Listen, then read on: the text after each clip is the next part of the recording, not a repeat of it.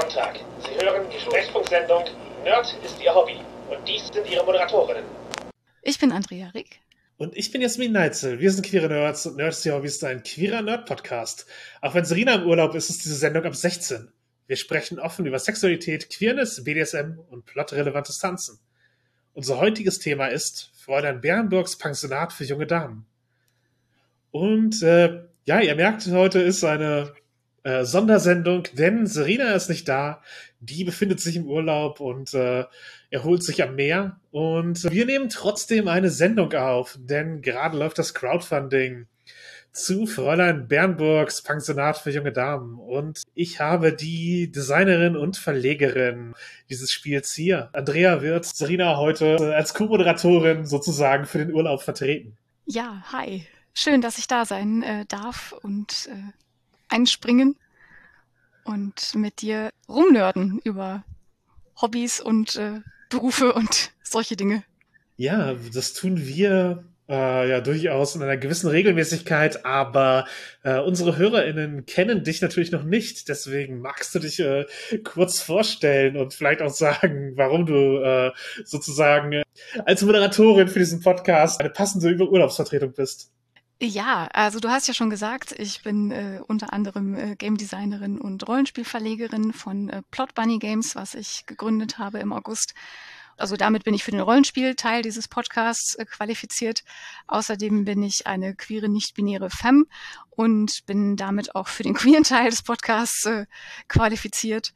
Und ja, habe ansonsten noch einen Hintergrund mit äh, Grafikdesign und Übersetzung und bisschen Lektorat und das Ganze, meine ganzen gesammelten Skills schmeiße ich jetzt halt in den Rollenspielverlag. Ja, damit solltest du uns in Brancheninsight ein wenig nachstehen, aber dass du von der Grafik kommst, ist auf jeden Fall ein Unterschied zu, zu uns, die normalerweise ja eher sehr vom Text äh, sich dem Rollenspiel genähert haben. Also eigene Texte habe ich tatsächlich bisher nur hobbymäßig äh, produziert. Bis auf jetzt Fräulein Bernburgs, oh. das äh, nun professionell verlegt wird. Genau, das ist jetzt vorbei mit dem Hobby. jetzt nur noch beruflich. Ähm, nein, es ist, äh, ich freue mich natürlich total, dass äh, das tatsächlich sehr hobbymäßig äh, geschriebene Spiel in der ersten Ausgabe, jetzt in der zweiten Ausgabe total professionell hoffentlich bald finanziert ist und äh, dann auch erscheinen kann und auch in gedruckt erscheinen kann. Und ja, Fräulein Bernburgs Pensionat für junge Damen ist auch heute unser Thema. Und damit ihr es einordnen könnt, äh, außer natürlich, dass es ein gutes Spiel ist, das ihr ja sofort unbesehen im Crowdfunding unterstützen müsst, lasst uns darüber reden, was ist Fräulein Bernburgs eigentlich? Also ganz kurz gesagt ist es ein spielleitungsloses Rollenspiel, in dem es um das zwischenmenschliche Drama zwischen den jungen Damen in einem Mädchenpensionat der 1950er Jahre geht, in zwar in Westeuropa oder Nordamerika. Dabei gehört jede Figur einer Clique an. Da gibt's die Hausfrauen, das sind die traditionellen. Dann gibt's die Bücherwürmer, die sind akademisch orientiert. Und es gibt die Trotzköpfe, die sind sehr offen rebellisch gegen all diese Dinge und äh, also gegen das, das Pensionat und die Erziehung äh, zu ihrer Zukunft als Ehefrau, Mutter und Dame der Gesellschaft, weil all diese jungen Damen kommen natürlich auch aus der höheren Gesellschaft. Und ähm, mechanisch äh, äh, wird das Ganze durch das Firebrands-System oder Firebrands Framework abgebildet, was von Gay und die Vincent Baker geschrieben ist. Und das besteht in diesem Fall daraus, dass das Spiel aus äh, zwölf Szenen, das sind Minispiele, besteht, die ihr dann beliebig kombinieren könnt und äh, weglassen, mehrfach spielen, in welcher Reihenfolge auch immer, ganz wie ihr wollt und damit eben auch die Geschichte bestimmt. Und weitere mechanische Details findet ihr natürlich auf der Crowdfunding-Website in der übersichtlichen Zusammenfassung, aber wir reden da bestimmt nachher auch nochmal ein bisschen genauer drüber.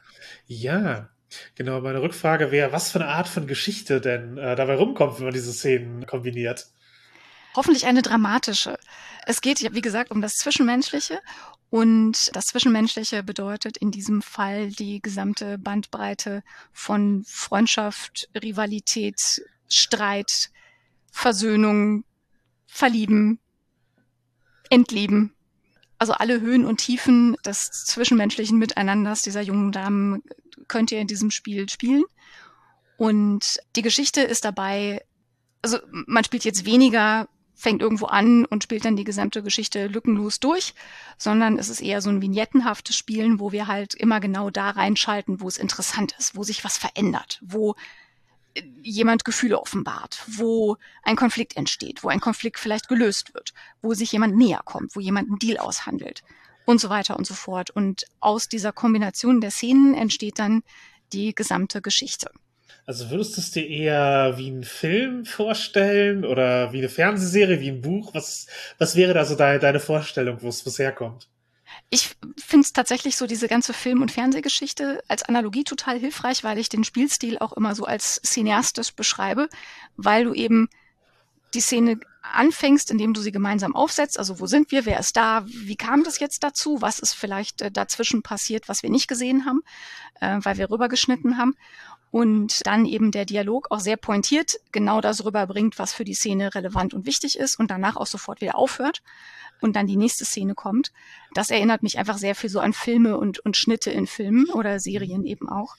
Und ob es eher ein Film ist oder eher eine Serie, das hängt so ein bisschen davon ab, wie lange man spielt und wie oft man äh, Lust hat, die Szenen nochmal neu und nochmal anders zu spielen. Grundsätzlich ist das absolut One-Shot-tauglich.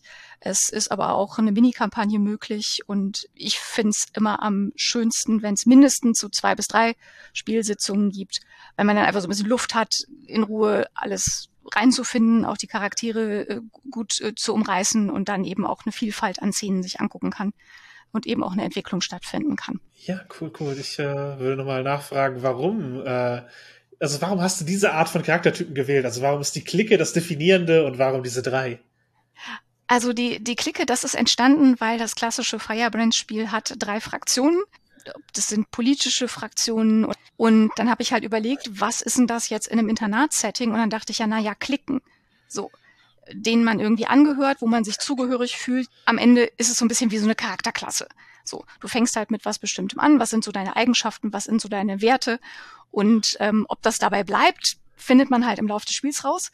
Aber es gibt halt eben, wie gesagt, die Hausfrauen, die eben so ein bisschen das Traditionelle vertreten und zumindest am Anfang der Geschichte erstmal damit beschäftigt sind, das eigentlich relativ gut zu finden und sich da einfügen zu wollen in das System und da auch Handlungsmöglichkeiten zu finden.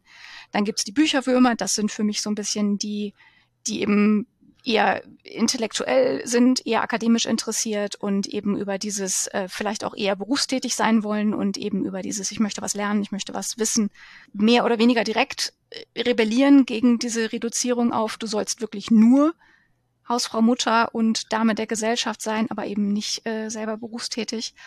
Und dann gibt's die Trotzköpfe, das sind in meiner Vorstellung diejenigen, die am offensten rebellieren gegen die Erwartungshaltungen, die eben an sowohl im puncto Geschlecht als auch im puncto Schichtzugehörigkeit oder Klasse an sie gestellt werden.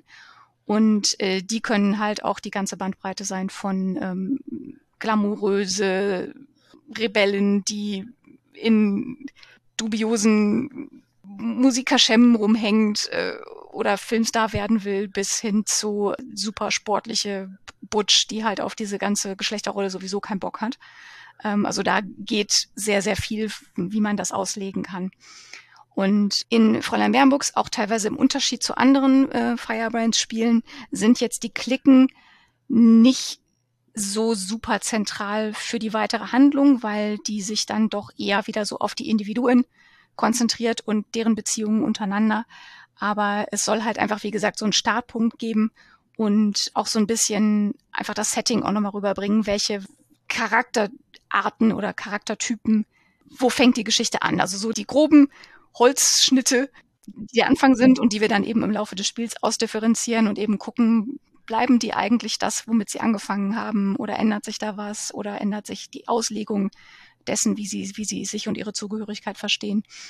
Und genau so funktioniert das bei Fräulein Bärbox.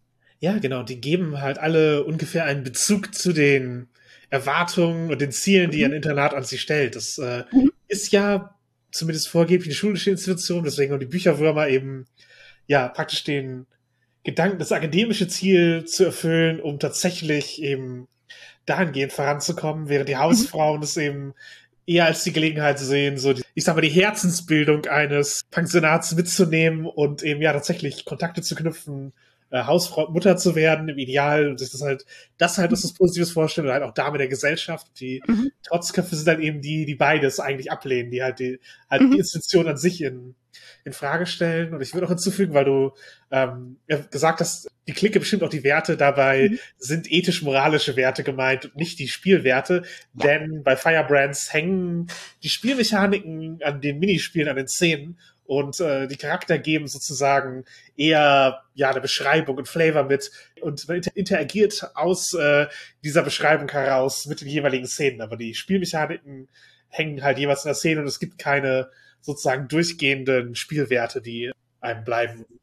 Ja, genau. Also es gibt keine Attribute. Es wird auch in diesem Sinne nicht gewürfelt, sondern es ist tatsächlich ein Erzählspiel, was auch erzählfokussiert ist und erzählzentriert ist und hat relativ wenig Zufallsmechaniken drin.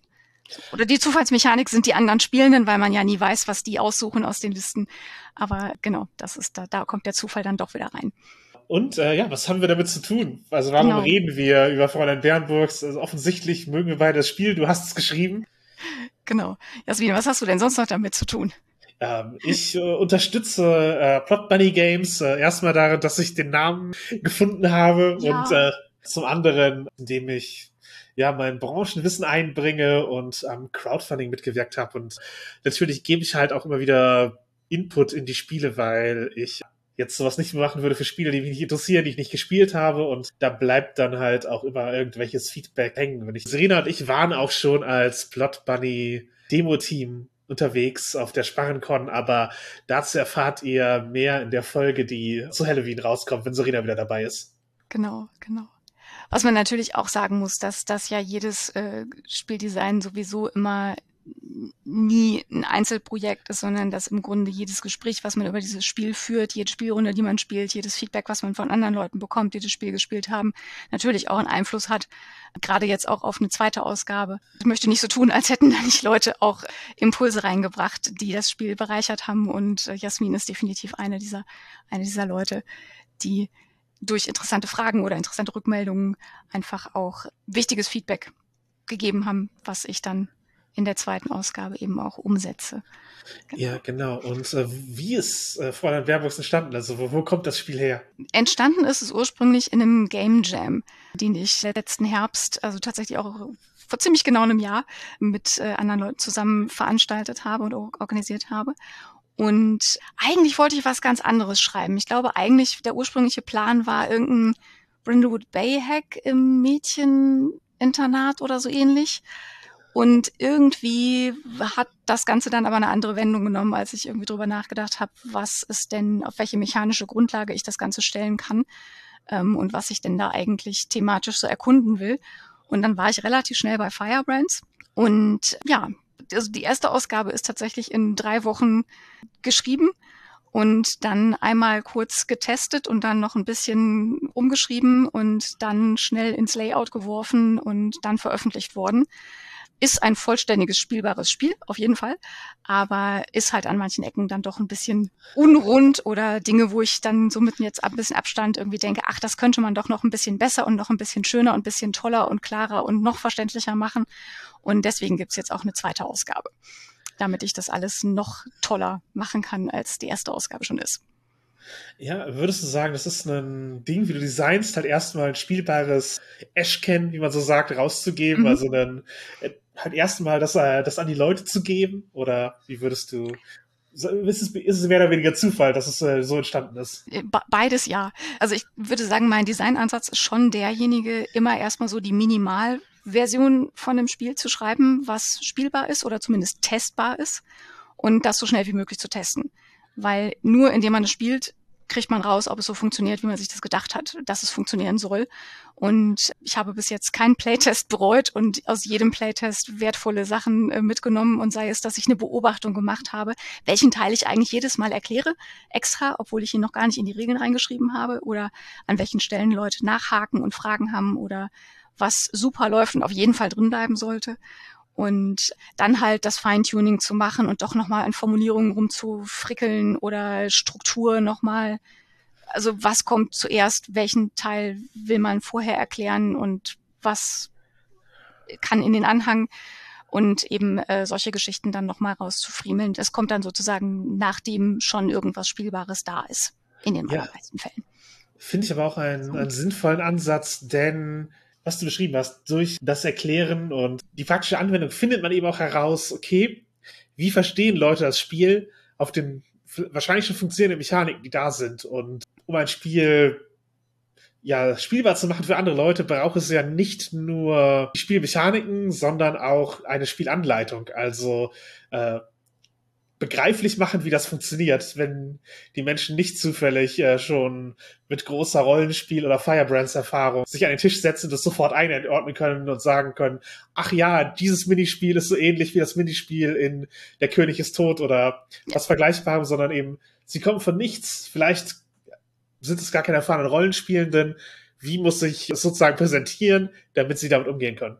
Und genau das habe ich halt auch jetzt äh, in der zweiten Ausgabe sehr doll priorisiert, weil ich einfach gemerkt habe, dass es in einem deutschsprachigen Rollenspielkontext ist Firebrands einfach noch nicht so sehr etabliert. Ich möchte dazu an der Stelle noch sagen, Fräulein Baerbocks Pensionat für junge Damen ist das erste deutschsprachige Firebrands-Spiel, was jemals erschienen ist. Und es ist weiterhin das erste deutsche Firebrands-Spiel, was sozusagen auf Deutsch im Original auch geschrieben wurde. Also technisch gesprochen habe ich es zuerst auf Englisch geschrieben und dann übersetzt, aber weil ich jetzt eben das seitdem öfter gespielt habe oder eben auch von anderen Leuten eben Rückmeldungen bekommen habe oder Fragen einfach gekriegt habe zu dem Spiel, habe ich halt gemerkt, okay, man muss einfach diese ganze, wie geht eigentlich Firebrands, nochmal mehr erklären. Und auch weil ich mich dran erinnert habe, wie schwer für mich damals bei meinem aller, allerersten Firebrands-Spiel, was ich gespielt habe, der Einstieg war und wo ich verwirrt war und was mich überfordert hat und wo ich orientierungslos rumgeblättert habe und gedacht habe, ah, wo mache ich denn jetzt weiter? Und all diese Probleme, die ich damals hatte, versuche ich jetzt halt in der zweiten, also spätestens in der zweiten Ausgabe von Fräulein Bernburgs äh, tatsächlich auch äh, zu lösen, damit andere Leute den Einstieg leichter finden und damit eben Fräulein Bernburgs nicht nur für sich selber gut funktioniert, sondern eben auch eine Grundlage sein kann für andere Firebrains-Spiele, die vielleicht irgendwann nochmal rauskommen auf Deutsch oder die, wo man dann die auf Englisch schon hat oder auf Englisch spielt, aber eben nie so richtig gecheckt hat, wie man das eigentlich macht weil es eben diesen Vorlauf gar nicht gibt auf Deutsch bis jetzt. Und im Unterschied zu Der König ist tot, das muss man also, das ist bei Systematas rausgekommen, das ist auch ein, äh, das andere Firebrand-Spiel von den Bakers, ähm, das ist halt mechanisch äh, sehr anders als äh, Fräulein Bernburgs, weil man da halt nochmal ganz viel so Karten, Spielkarten zieht und dadurch eine Mechanik hat und so ein Wettstreit und am Ende jemand gewinnt. Und das sind alles Elemente, die sind in Fräulein Bernburgs gar nicht drin. So. Und trotzdem gibt es eine Verwandtschaft, weil bestimmte Minispiele, wenn ihr, wenn ihr der König ist tot kennt, dann werdet ihr Dinge bei äh, Fräulein Bernburgs wiedererkennen und umgekehrt genauso. Also das hilft auch, wenn man ein Firebrands-Spiel kennt, dann sind alle folgenden leichter und einfacher. Ja, und ich kann auf jeden Fall berichten, dass Fräulein Bernburgs schon das erste Rollenspiel gewesen ist für einige Leute, die ich eben auf Cons äh, äh, Demo-Team-mäßig äh, bespaßt habe. Also insofern, es funktioniert tatsächlich auch als ein Einstieg, wenn man keinerlei Erfahrung hat und nur am Setting interessiert ist. Und mit dem Stichwort würde ich auch zum Setting überleiten.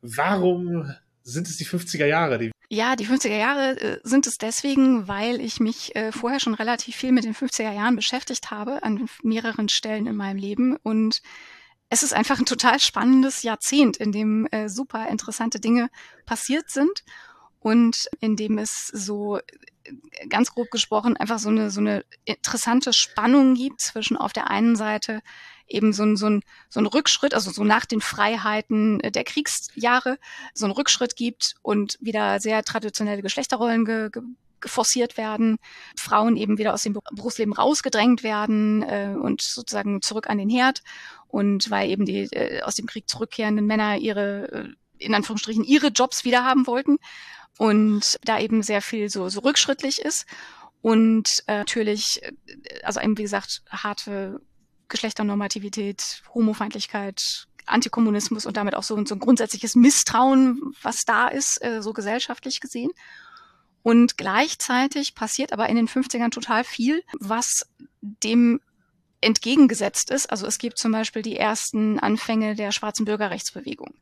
Es gibt damit äh, verbunden ähm, eben auch die Aufhebung der in Anführungsstrichen Rassentrennung in den Schulen.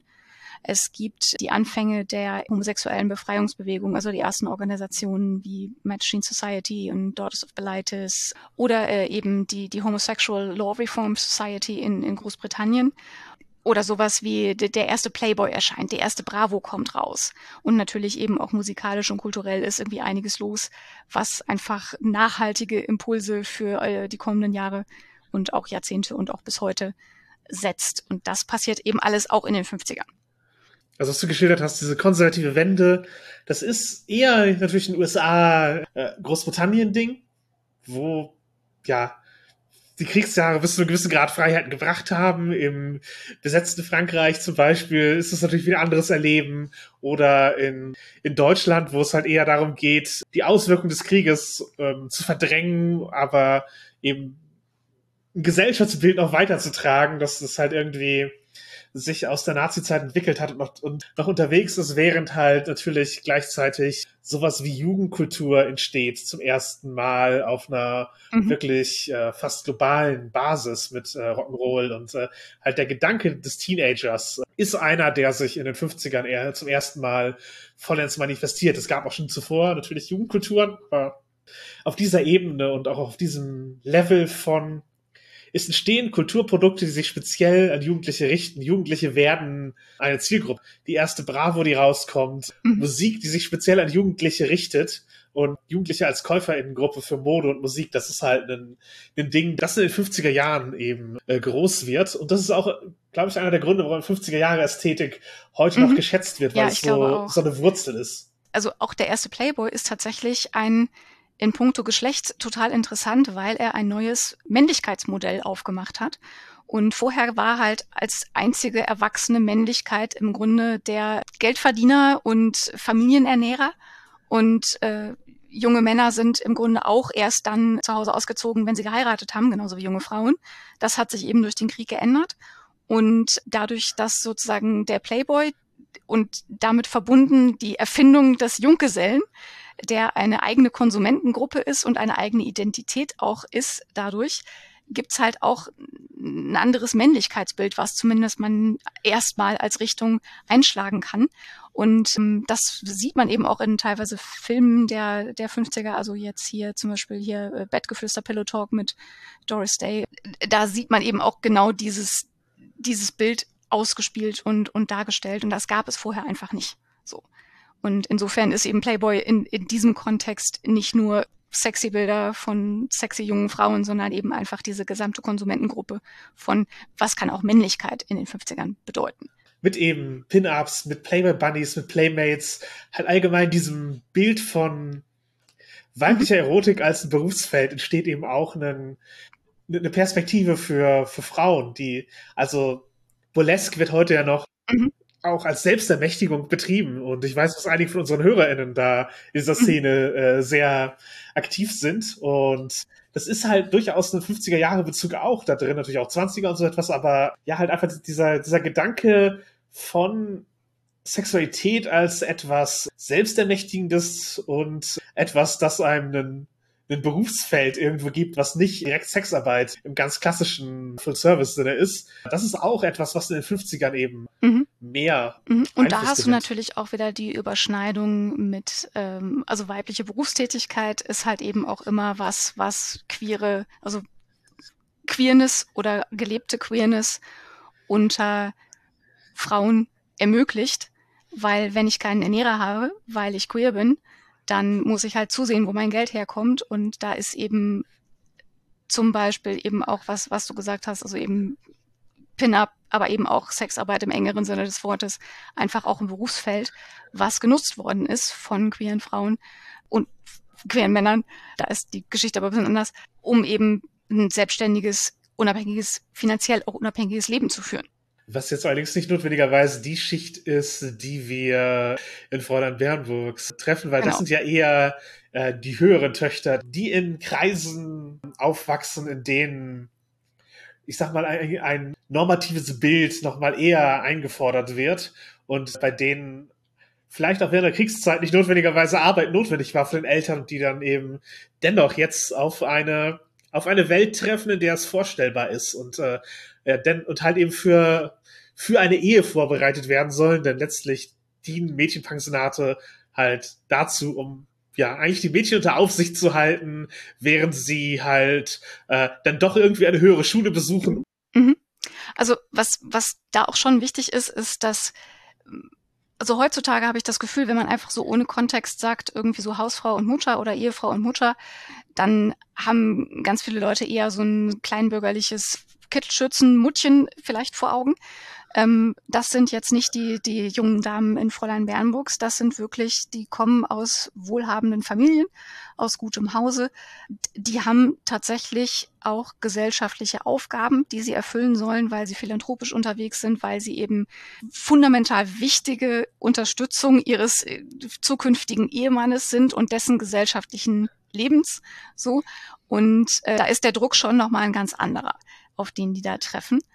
Und ja, die Hausfrau allerdings, wie du sie beschrieben hast, ist auch eine Frauenrolle, die in den 50ern an Relevanz gewinnt, denn es gibt halt eine 40-Stunden-Woche durchgesetzt durch halt Kampagnen wie Samstags gehört Fatimir und solche Dinge. Und die Hausfrau ist etwas, was halt möglich wird durch eine Wende, dass Technologien da sind, die es ermöglichen, tatsächlich halt sowas wie Staubsauger, sowas wie Kühlschränke, dass man eben nicht mehr durchgehend Bedienstete braucht. Also es ist möglich, dass wenn auch mit Vollzeit, eine einzelne Frau sich um eine Familie und einen Mann kümmern kann, was eben halt auch diese, diese Kernfamiliengedanken, dass es halt nicht mehr die Großfamilie der Fokus ist, sondern eben mhm. eine, eine Kernfamilie, Mutter, Vater, Kinder. Und äh, das ist etwas, was halt eine Frau der Mittelschicht in den 50er Jahren mhm. alleine bewirtschaften kann an Haushalt und Care-Arbeit. Teilweise mit Hilfe von Drogen, weil es auch ziemlich vereinsamt. Äh, aber der Gedanke von Hausfrau ist halt einer, der auch tatsächlich im englischsprachigen Raum oft Hausfrau genannt wird, der in den 50er Jahren auch, auch entsteht als mhm. ein Ideal, das angepriesen wird, mhm. das auch wieder eine neue Konsumentinnengruppe ist und eine neue gesellschaftliche Norm. Dieser, dieser Gedanke von, ich muss, ich bin ein Homemaker, ich muss alleine ein Haus, mhm. ein Haushalt äh, schmeißen können, der war halt in den 30ern vorkriegsmäßig gar nicht so da. Da gab es halt eben die Großfamilie oder wenn man reich ist, die Bediensteten. Ja.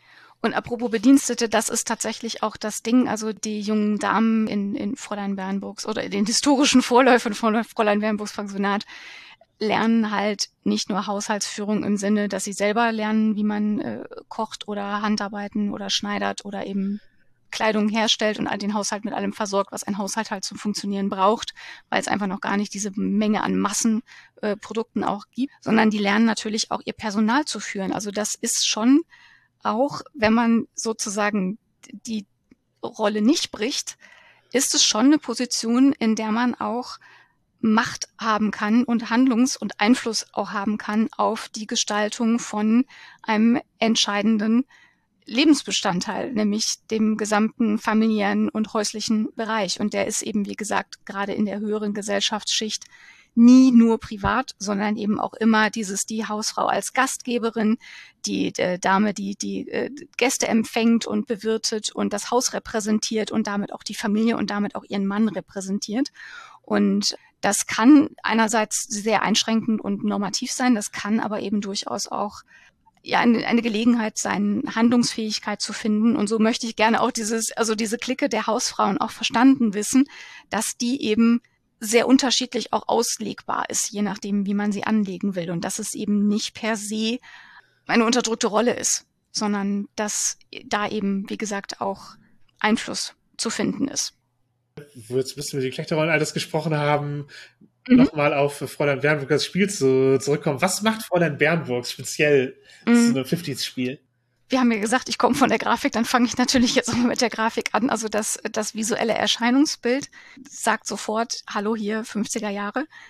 Das zieht sich halt von, von der wunderbaren äh, Cover-Illustration von Christiane Ebrecht bis zum Layout und Schriftarten und Farben und welche Sprache ich benutze, um Dinge zu formulieren, einfach durch, dass es einfach so ein Vibe ist, der da ist. Und äh, manche der Szenen referenzieren diesen speziellen Kontext 50er Jahre, den ich jetzt gerade auch ähm, umrissen habe. Und man kann nichtsdestotrotz mit ein paar Anpassungen der Dialogoptionen oder der Handlungsoptionen in den, in den Szenen durchaus das Ganze auch in einer anderen Zeit spielen, wenn man möchte. Also wenn man jetzt mit den 50ern überhaupt nichts anfangen kann, dann kann man das auch adaptieren. Ja, da, da wurden wir auch gefragt, ja, ob das möglich ist. Fräulein Bernburg ist ja eine Referenz an äh, den Film Mädchen in Uniform, wo es halt um eine Affäre mhm. zwischen einer Lehrerin und einer Schülerin geht. Und da gibt es halt auch einen Originalfilm aus den 1930er Jahren, der dann mehr äh, im preußischen Internat spielt und nicht so sehr in dem mhm. Pensionat der, der 50er Jahre. Du würdest sagen, das wäre möglich, da ziemlich unverändert zu spielen oder müsste man schon hacken? Ich blätter jetzt hier gerade mal durch meine, meine erste Version. Du müsstest die Namen anpassen, weil die, also die der Namen, die ich bei den Klicken vorschlage, die sind schon spezifisch für die Zeit. Da kann es sein, dass man da passendere findet, wenn man das in einer anderen Zeit oder in einem anderen Setting spielen will. Es gibt schon, also gerade so in dem, in dem Spiel Gerüchteküche, das, was da ein relevanter Skandal ist oder ein relevantes Gerücht ist, das ist natürlich, sind natürlich Dinge, die in den 50er Jahren relevant gewesen sind. Da muss man vielleicht ein bisschen mehr anpassen. Wenn man die Tanzszene spielt, da muss man einfach nur entscheiden, dass der Tanz an einem anderen Ort stattfindet. Also kommt auf das, die Szene und das, also das Minispiel an. Und ich würde aber behaupten, es braucht nicht allzu viel Anpassung, wenn man das in einem anderen Zeitraum oder in einem anderen Setting spielen möchte, weil also mechanisch verankert sind die 50er halt nicht so sehr, sondern mechanisch verankert ist das Drama, das Zwischenmenschliche. Der Flavor und der Kontext mhm. ist halt doch wichtig und äh, ja, ein Grund, warum Leute die 50er Jahre scheuen könnten. Wir haben es jetzt gerade beschrieben, was es da alles an äh, belastenden Dingen gab, von eben Geschlechternormen, konservative Wende, Rassismus, Queerfeindlichkeit. Das sind ja alles Dinge, die im Raum stehen und mhm. heute eher dystopisch wirken, auch wenn viele Leute halt die 50s Ästhetik sehr schätzen oder die Musik, aber die Realität der 50er Jahre dann doch ähm, mhm. unangenehm finden. Das ist die Frage, ist, ist Fräulein Bernburgs halt eigentlich ein dystopisches, deprimierendes Setting, so, so im Kern, oder wie spielt es sich für dich? Wenn man das möchte, kann man das absolut dystopisch spielen, ja. Also ich habe halt extra geguckt, dass die Szenen, also die Minispiele flexibel genug sind, dass man wirklich eine ganz große Bandbreite an Tonfällen unterbringen kann in dem Spiel. Also wenn man jetzt sagt, ich habe Bock, mich da reinzulehnen, ich möchte wirklich mal so erkunden oder wir als Spielgruppe möchten erkunden, was macht das denn, wenn dieser, dieser Druck von allen Seiten und diese Einschränkungen von allen Seiten und was macht das mit diesen Figuren und was macht das vor allen Dingen mit deren Beziehungen untereinander? Kann man das absolut tun mit Fräulein Bernburgs. Wenn man sagt, puh, das ist mir alles viel zu krass und eigentlich möchte ich Rollenspiele spielen für Eskapismus und die 50er Jahre nehme ich eigentlich wegen der geilen Klamotten, so, oder der coolen Musik, ähm, dann kann man auch ganz viel dieser belastenden Realität weglassen und einfach sagen, ich spiele so ein generisches Internatsdrama im 50s Stil. Mhm und kann das halt rauslassen. Das kann die Spielgruppe jeweils gemeinsam am Anfang entscheiden. Wie weit wollt ihr euch reinlehnen in den historischen Hintergrund? Interessiert euch der überhaupt? Oder sagt ihr, uns doch egal, wir haben Bock auf Internatsdrama? Im, Im, selben Ton würde ich auch sagen, man muss auch nicht ein 50er-Jahre-Nerd sein, um das zu spielen. Ja. Man kann halt auch mit, äh, mit dem Klischeebild rangehen und das zu, zu, zu was Eigenem machen. Das äh, genau. nicht notwendig, als genau. Quellenbuch mehrere Bücher mit 50er Jahren zu lesen. Genau, genau. Also alles, was relevant ist, wenn man für, so für diese Grundidee der 50er, wie ich sie in diesem Spiel äh, verarbeitet habe, alles, was super relevant ist, steht direkt im Spieltext. Für diejenigen, die ein bisschen mehr sich vertiefen wollen, gibt es einen Anhang mit äh, weiteren äh, Quellen und Infos über die 50er Jahre. Und von da aus steht es euch natürlich frei, äh, euch da weiter einzugraben, wenn ihr da Bock drauf habt. Das ist aber absolut nicht notwendig, um das Spiel spielen zu können. Da reicht es einfach, den Spieltext an sich zu lesen. So. Genau. Und wo du gerade Eskapismus sagtest, mhm. Ja, es muss nicht deprimierend sein, aber kann Fräulein Bernburgs auch eine Power Fantasy sein? Also kann ich da Wünsche äh, mir erfüllen in dem Spiel? Ja, natürlich. Also ich habe ja auch so ein gespaltenes Verhältnis zu den 50er Jahren, weil natürlich möchte ich nicht in die 50er Jahre zurück. Ich brauche weder den Sexismus noch die Queerfeindlichkeit noch den Rassismus noch den Antisemitismus und noch all die anderen schrecklichen Dinge. So. Den Polio-Impfstoff nehme ich gerne, aber ansonsten kann mir da sehr viel gestohlen bleiben. Und insofern ist natürlich mein heutiger Blick auf die 50er auch so ein bisschen ein Reimaginieren der 50er und ein Reimaginieren von den 50ern und diesem Setting mit mehr Queerness insbesondere, die natürlich in den realen 50ern illegal gewesen ist ähm, oder einfach gesellschaftlich überhaupt nicht akzeptiert. Und das ist natürlich in dem Spiel anders, weil dadurch, dass ich als queere Designerin das geschrieben habe, werde ich da keine Queerfeindlichkeit einbauen. So, und ich möchte auch nicht, dass Queerfeindlichkeit am Tisch nachgespielt wird. Und trotzdem möchte ich es aber möglich machen, dass, wenn eine Spielrunde sich dazu entscheidet, die Figuren sich mit erlebter Queerfeindlichkeit auseinandersetzen können. Und da eben einen Umgang mitfinden können, wenn sie das möchten. So. Ja, ja. Und insofern, also ich ziehe mal, ich zieh mal zwei Vergleiche, die keine Rollenspiele sind, wo ich so einen ähnlichen Ansatz sehe. Das eine ist eine Klasse für sich, also die 40er Jahre Baseball-Serie, die ist im Moment äh, jetzt rausgekommen ist bei, bei, bei Amazon. Also das basiert auf einer Realität, das hat auch alles reale Vorläufe, einschließlich die Queerness des Ganzen, aber natürlich den Blick so sehr bei der Queerness zu lassen und die mit so viel Differenziertheit zu erzählen, das macht der queere Blick derjenigen, die diese Serie gemacht haben, der heutige queere Blick. Und insofern ist es schon auch ein Reimaginieren der, der 40er Jahre in dem Fall. Und ein anderes Beispiel ist zum Beispiel die Serie Hollywood von Ryan Murphy, die äh, auf Netflix äh, anzugucken ist. Das ist auch ein Reimaginieren der späten 40er Jahre in Hollywood, wo also ganz viel gezeigt wird, wo sind queere Räume in diesem Setting. Wie könnte die Geschichte vielleicht anders laufen, wenn wir sie neu schreiben, wenn wir sie fiktionalisieren? Wo finden wir das Happy End in dieser Geschichte? Wo finden wir die Ermächtigung? Wo finden wir den, den Widerstand vielleicht auch? Und das ist eben auch eine Frage, die Fräulein Bernburgs immer wieder stellt. Also wo ist der Handlungsspielraum? Welche, welche Möglichkeiten habe ich? Wo, wo ist meine Handlungsmacht in einem restriktiven Setting. Also das schwingt immer so ein bisschen im Hintergrund mit. Man muss das nicht zum zentralen Thema machen, aber es ist halt absolut da und es ist zumindest auf der Designebene bei mir eben auch immer eine Frage gewesen. Wenn du nicht viele Möglichkeiten hast, welche Möglichkeiten bleiben dir und welche Möglichkeiten nutzt du und welche schaffst du dir? Und dazu gehört eben auch die Möglichkeit für queere Figuren, queere Beziehungen, queeres Leben, queere Perspektiven. Die möchte ich gerne in die historische Realität auch wieder rückwirkend sozusagen reinschreiben, weil sie halt auch existiert hat in den 50ern. Ja. Und das aber in da den, den Blick drauf zu lenken, das ist natürlich so ein bisschen meine Power Fantasy als äh, Designerin und das kann aber eben auch die Power Fantasy sein äh, derjenigen, die das spielen. Eine der wunderbaren Sachen am Rollenspiel als Medium ist ja auch, dass wir dort als marginalisierte Menschen uns wiederfinden können und repräsentieren können auf also wir uns selbst, indem wir die Geschichte erzählen, aber wir können es auch repräsentiert finden in Regelwerken.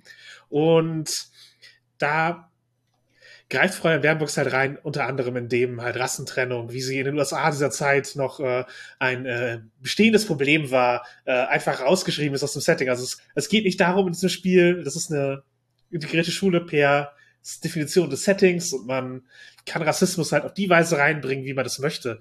Und genauso verbietet mir im Setting nichts, zum Beispiel als eine Transfrau, die durchaus halt in dieser ganzen Rockabilly-Ästhetik Interesse hat und durchaus das Positives in der Vorstellung finden kann, irgendwie eine, mit Rockabilly-Mädchen in den 50ern rumzuhängen. Äh, kann ich mich halt in dieser Schule als Figur repräsentieren. Ich kann halt einfach eine Transfrau spielen, die, die an dieser Schule ist und ignorieren, dass das in den 50ern natürlich äh, auf diese Weise sehr unwahrscheinlich passieren würde. Äh, mhm. Also es ist halt nicht nur möglich, Transmänner oder transmaskuline Figuren zu spielen, die mhm. halt von der Weiblichkeit kommen, sondern man kann es halt auch anders gestalten, wenn man das möchte. Und dieser Freiraum wird absichtlich sozusagen ja. gegeben. Ja, absolut, absolut. Und das ist halt auch genau das, was ich direkt auf dem Cover auch klar machen möchte, dass das Spiel in puncto Race inklusiv ist und dass das Spiel im Punkto Queerness inklusiv ist und genau deswegen sieht das Cover so aus, wie es aussieht. Angucken könnt ihr euch das selber auf der auf der Crowdfunding-Seite, dann aber also es sind einfach eine Charaktere in einer Szene dargestellt, die das deutlich rüberbringt und wo das einfach auch visuell sofort diese Botschaft sendet. Ihr seid mitgedacht, ihr seid mitgemeint, ihr existiert in dieser Welt, weil mir das total wichtig ist. So weil das auch das ist, was ich mir wünsche. Ich wünsche mir das ja als, äh, als Spielerin, also als queere Person, die Rollenspiele spielt, wünsche ich mir das ja auch, dass Spiele mir signalisieren, du kommst hier vor, wir haben an dich gedacht, als wir dieses Ding gemacht haben. Und äh, du musst nicht mühselig dich hier irgendwo zwischen den Zeilen wiederfinden oder reinschreiben oder rumwursteln, sondern von Anfang an kommst du hier vor. So. Ja, und wenn man das Spiel spielt, es wird immer Drama, aber es wird nicht notwendigerweise eine Tragödie. Also man mhm. kann, und ja. das ist in, ich sag mal, queerer Historienfiktion äh, selten, eine Geschichte schreiben, die nicht um die Tragödie geht in einer Zeit, die äh, ja. scheinbar weniger progressiv ist äh, oder in den 50er Jahren belegbar weniger progressiv ist, zu existieren als queere Person. Das, das, das muss keine Tragödie sein. Ja. Und das war halt auch nicht für alle Leute Tragödie. Die, ihr Leben war nicht notwendigerweise immer schlechter, nur weil sie trans waren. Und ich sag mal, der Umgang mit Transmenschen war in den 50er Jahren auch bis zu einem gewissen Grad unaufgeregter, als er das heute ist, wenn man zum Beispiel an die Berichterstattung über Christine Jorgensen das war eine Soldatin, die im Zweiten Weltkrieg gekämpft hat und danach äh, ihr Coming Out hatte und relativ öffentlichkeitswirksam eine geschlechtsvergleichende Operation, Hormonbehandlung und all das gab es zu dem Zeitpunkt schon, gab es auch vor dem Krieg schon, ja, unternommen hat und halt so B-Prominenz gewesen ist in, in den USA. Und, und das ist halt eben ein ganz anderer Umgang. Also wenn man sich den Ton der Presseberichte über Trans-Themen in den 50ern durchliest, dann ist das ein viel empathischerer Ton, als er das heute zum Beispiel gerade in der britischen oder US-amerikanischen Presse ist.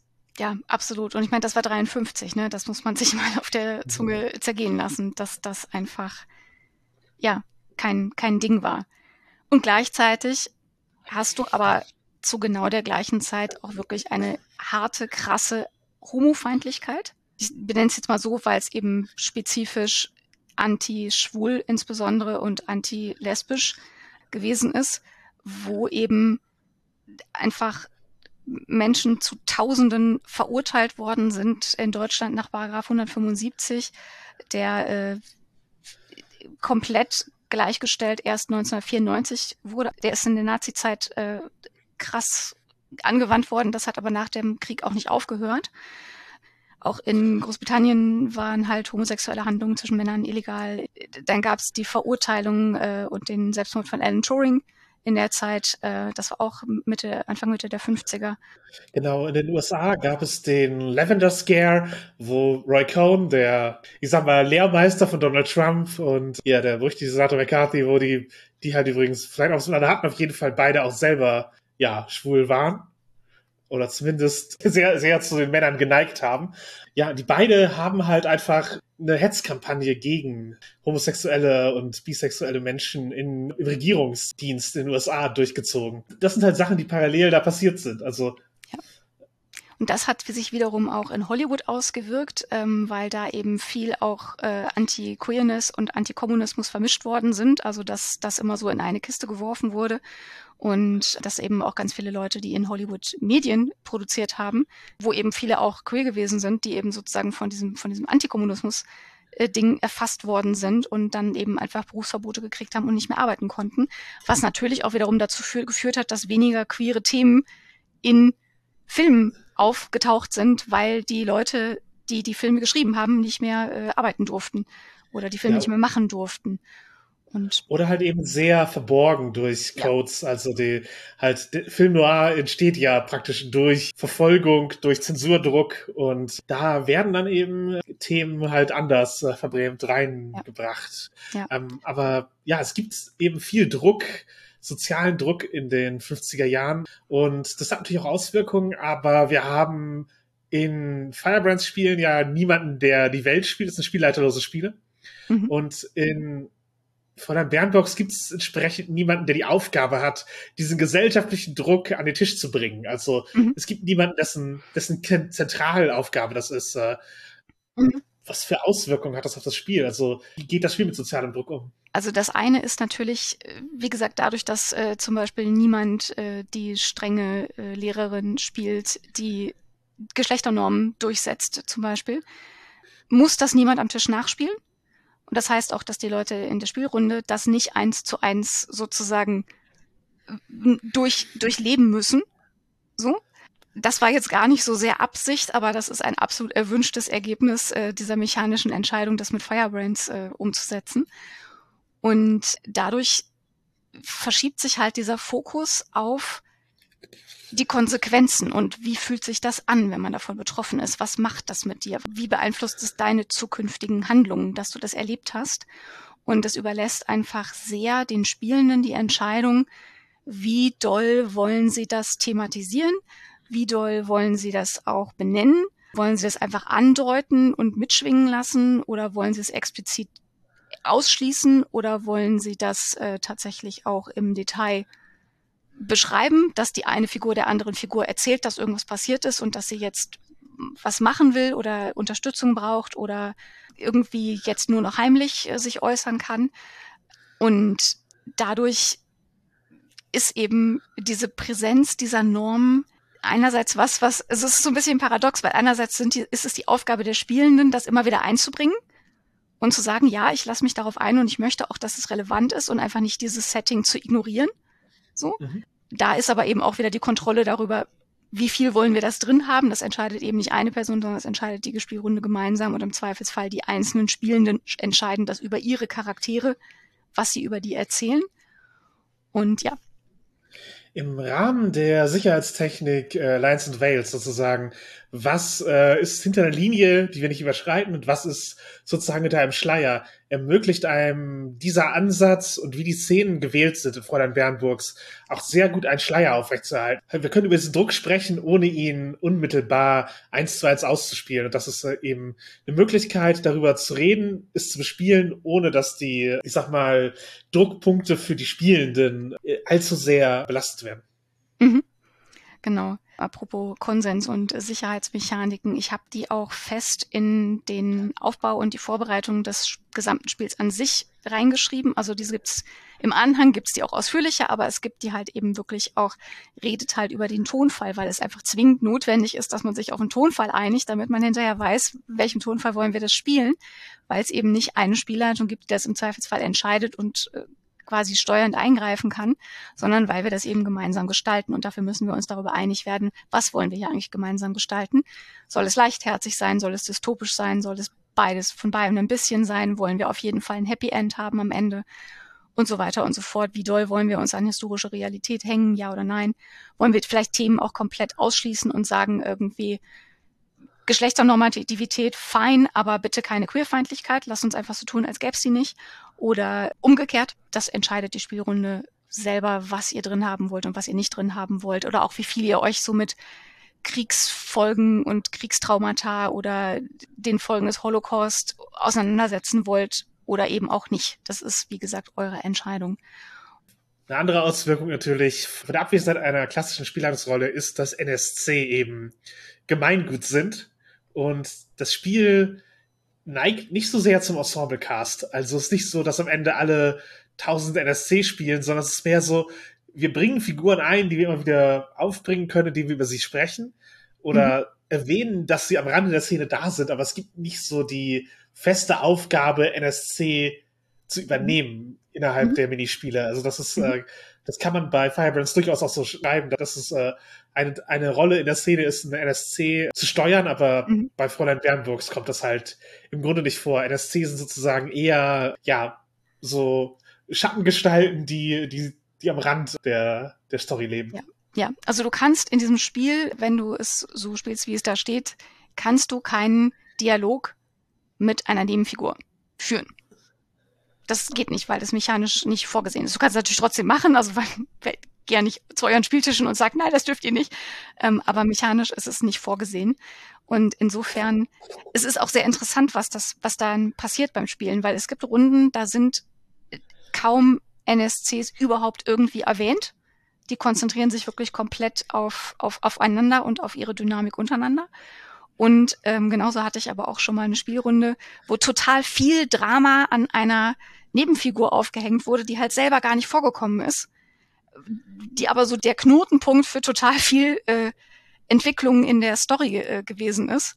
Und das geht halt auch beides. Aber eben die, wie du gesagt hast, die, die, die Nebenfiguren oder die NSCs entstehen einfach dadurch, dass sie entweder eben durch so, also durch so eine Szene wie, wie Gerüchteküche, wo halt eben dann zum Beispiel die Mutter einen Brief geschrieben hat und dann ist da zum Beispiel eine Nachricht über die Schwester oder den Bruder drin oder äh, die beste Freundin oder die Lieblingslehrerin und so weiter und so fort. Also da da sind Vorschläge, die man nehmen kann.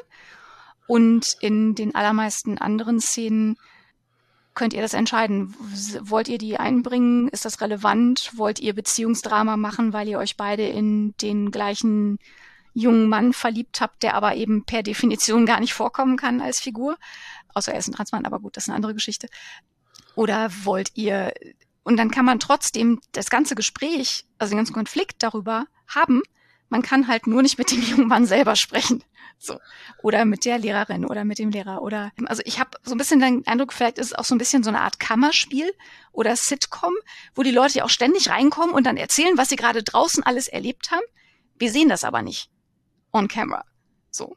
Und so funktionieren eben auch diese Szenenwechsel in Fräulein Bernburgs manchmal, dass man einfach sagt, ja, okay, wir schneiden jetzt zu der Szene, wo wir darüber reden, was wir erlebt haben, als wir äh, irgendwem einen Streich gespielt haben oder als wir im Unterricht ausgeschimpft worden sind. Das bedeutet einfach, dass das Spiel ganz viel daran interessiert ist, wie sprechen wir über das, was wir erlebt haben oder wollen oder uns wünschen. Und gleichzeitig hat es auch mehrere Minispiele oder mehrere Szenen, in denen das Ganze nonverbal funktioniert ob das jetzt der Tanz ist oder die, der, der körperliche Kampf miteinander oder, oder der Annäherungsversuch, wo man sich halt jemanden Wunsch nach mehr Nähe äußert und wenn man das möchte, kann man daraus eben auch äh, eine, eine körperliche Annäherung äh, spielen. Da ist halt der Dialog weniger dialoglastig und trotzdem wird kommuniziert, weil es eben trotzdem einen Austausch gibt von ich mache dir ein Angebot, nimmst du das an, ja oder nein oder ich äußere einen Wunsch. Erfüllst du den ja oder nein?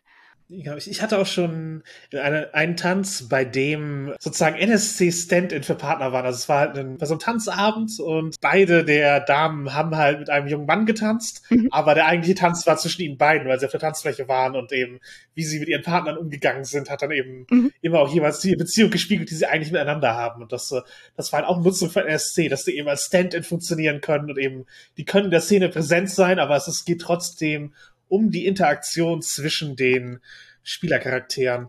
Ja. Ich würde allerdings, bevor wir noch weiter hier in äh, Miniszenen verschwinden, ja. äh, nochmal über die Klicken und ihre Rolle in diesem ganzen Konstrukt von Normativität sprechen. Mhm. Also es ist halt nicht so, dass die eine ganz feste Aufgabe im Spiel haben. Mhm. Es ist nicht die Aufgabe, der Trotzköpfe Chaos reinzubringen und äh, disruptiv zu sein.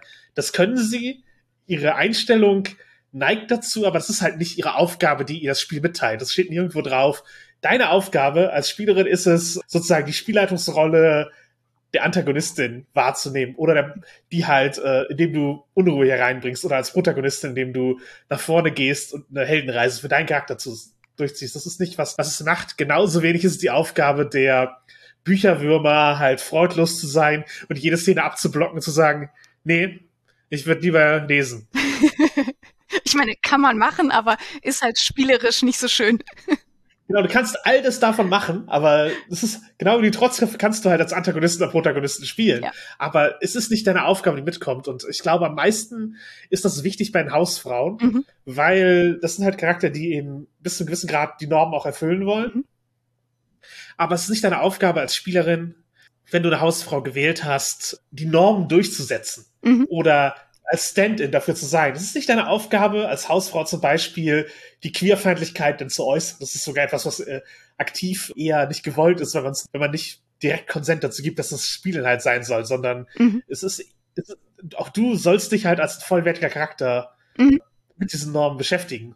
Zumindest lese ich es ja. so. Ja, ja, genau, genau. Also die, also die Aufgabe, die alle Charaktere und alle oder beziehungsweise alle Spielenden haben und ihre Charaktere das dann machen lassen, ist einfach Drama zu machen unter den Figuren und eben gleichzeitig sicherzustellen, dass es den Spielenden dabei gut geht. So egal wie viele Missverständnisse und Streitereien und Konflikte ihre Charaktere erleben miteinander. Wir haben ja vorhin schon so ein bisschen über die, über die Hausfrauen gesprochen. Ich sehe die wirklich auch einfach als ein Beispiel des Umgangs mit, mit einem restriktiven System ähm, zu sagen, es kann natürlich sein, dass diese Restriktionen zu erstens zufällig einfach deinen persönlichen Präferenzen entsprechen. Es gibt ja Leute, die haben da Bock drauf und für die ist das genau das Richtige und die sagen, ich weiß gar nicht, warum das für euch ein Problem ist. Ich finde das total gut für mich. So. Und das kann man zum Beispiel mit der äh, Clique Hausfrau spielen. Du kannst aber genauso gut auch sagen, okay, pragmatisch gesprochen, ist das, glaube ich, die Rolle, wo ich am allermeisten gesellschaftlichen Einfluss habe, weil ich nämlich, wenn ich meinen Mann manipuliere, dann kann ich ganz viele Dinge steuern. Also passe ich mich so weit an, wie es sein muss und äh, habe vielleicht dadurch auch eine Machtposition. Die kann auch wieder ambivalent sein, je nachdem, wie ich mit dieser Macht dann umgehe. Aber das ist durchaus was, was man auch positiv auslegen kann, dass das eben sozusagen ne, anders in einem anderen Kontext würde man vielleicht sagen, ich gehe in das System rein und versuche es von innen zu verändern. So. Gleichzeitig kann die Hausfrau aber trotzdem, wenn sie möchte, äh, rebellische Züge haben und nebenbei eine lesbische Affäre mit ihrer Künstlerfreundin aus der äh, Trotzkopfklicke haben oder keine Ahnung, heimlich äh, Interesse an Wissen und Weiterbildung haben und das allen anderen Leuten immer verkaufen als, also ich möchte doch meinem Ehemann eine interessante Gesprächspartnerin sein und deswegen muss ich über all diese Themen informiert sein. Auch in diese Richtung kann man halt die Hausfrau spielen, wenn man möchte. Und gleichzeitig kann man eben auch, wenn man es ein bisschen dystopischer machen will, äh, die Hausfrau auch spielen, dass das diejenige ist, die am allermeisten unter diesen Normen leidet, weil sie keinen Ausweg sieht für sich, den sie gehen kann.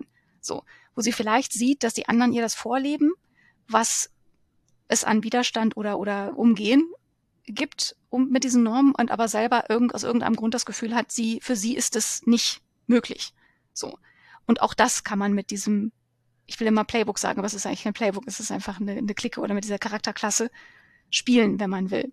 Und genauso kann man umgekehrt auch das Trotzkopf-Playbook nehmen und sagen, vielleicht kommt die am Ende äh, aus so einer Rebellion am Ende dazu anzuerkennen, dass es eben auch innerhalb des Systems durchaus Möglichkeiten gibt, für sie Einfluss zu haben und vielleicht entscheidet die sich, Künstlerin zu sein und zu sagen, ja, also wenn ich reich heirate, dann habe ich doch Gelegenheit, meine Kunst auszuleben und meine Kunst auszudrücken und mich da zu verwirklichen. Das Interessante ist ganz oft, wenn sich das, wo man angefangen hat als Figur mit den, äh, wie gesagt, moralischen oder gesellschaftlichen Werten und, und Eigenschaften und dieser Rolle, wenn sich das ändert oder wenn die Charaktere sich eben damit auseinandersetzen. Was ist ihre Entscheidung? Was entscheiden die anderen Charaktere?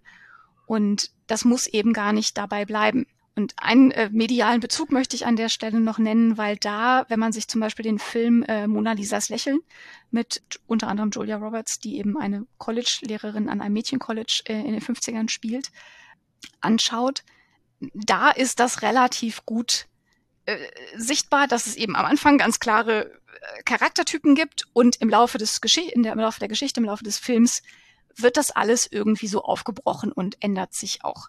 Und das ist eben def definitiv auch ein Einfluss gewesen, den ich für Fräulein Bernburgs äh, mitgenommen habe. Ja, und ähm, auch wenn es ein Lebensmodell ist, das, das heute halt seltener wird und natürlich es bietet Machtgefälle und Abhängigkeitsverhältnisse, die nicht unbedingt gut sind, aber prinzipiell zu merken, Care-Arbeit liegt mir und ich möchte mich um meine Kinder kümmern können und zwar, indem ich die ganze Zeit für sie da bin und halt eben, ich finde meinen Ausgleich irgendwie in anderen Freizeitdingen und nicht im Beruf. Das ist halt durchaus was Verlockendes, wenn man der Typ dafür ist mhm. als Lebensmodell. Also ich sehe es jetzt halt nicht als etwas, was prinzipiell in keiner Weise erstrebenswert ist, wenn es eben das richtige soziale mhm. Umfeld eingebettet ist. Also es ist durchaus nachvollziehbar, dass ein, ein Mensch das wollen kann, ohne komplett gebrochen zu sein von ja, absolut, absolut. Dingen. Ich meine, also gerade in dem historischen Setting ist natürlich auch, was, was hast du als Frau als Möglichkeit gehabt? Welche Berufe konntest du haben? Du konntest halt irgendwelche also als höhere Tochter vielleicht noch Lehrerin, aber als Lehrerin durftest du nicht verheiratet sein, zumindest in Deutschland. So.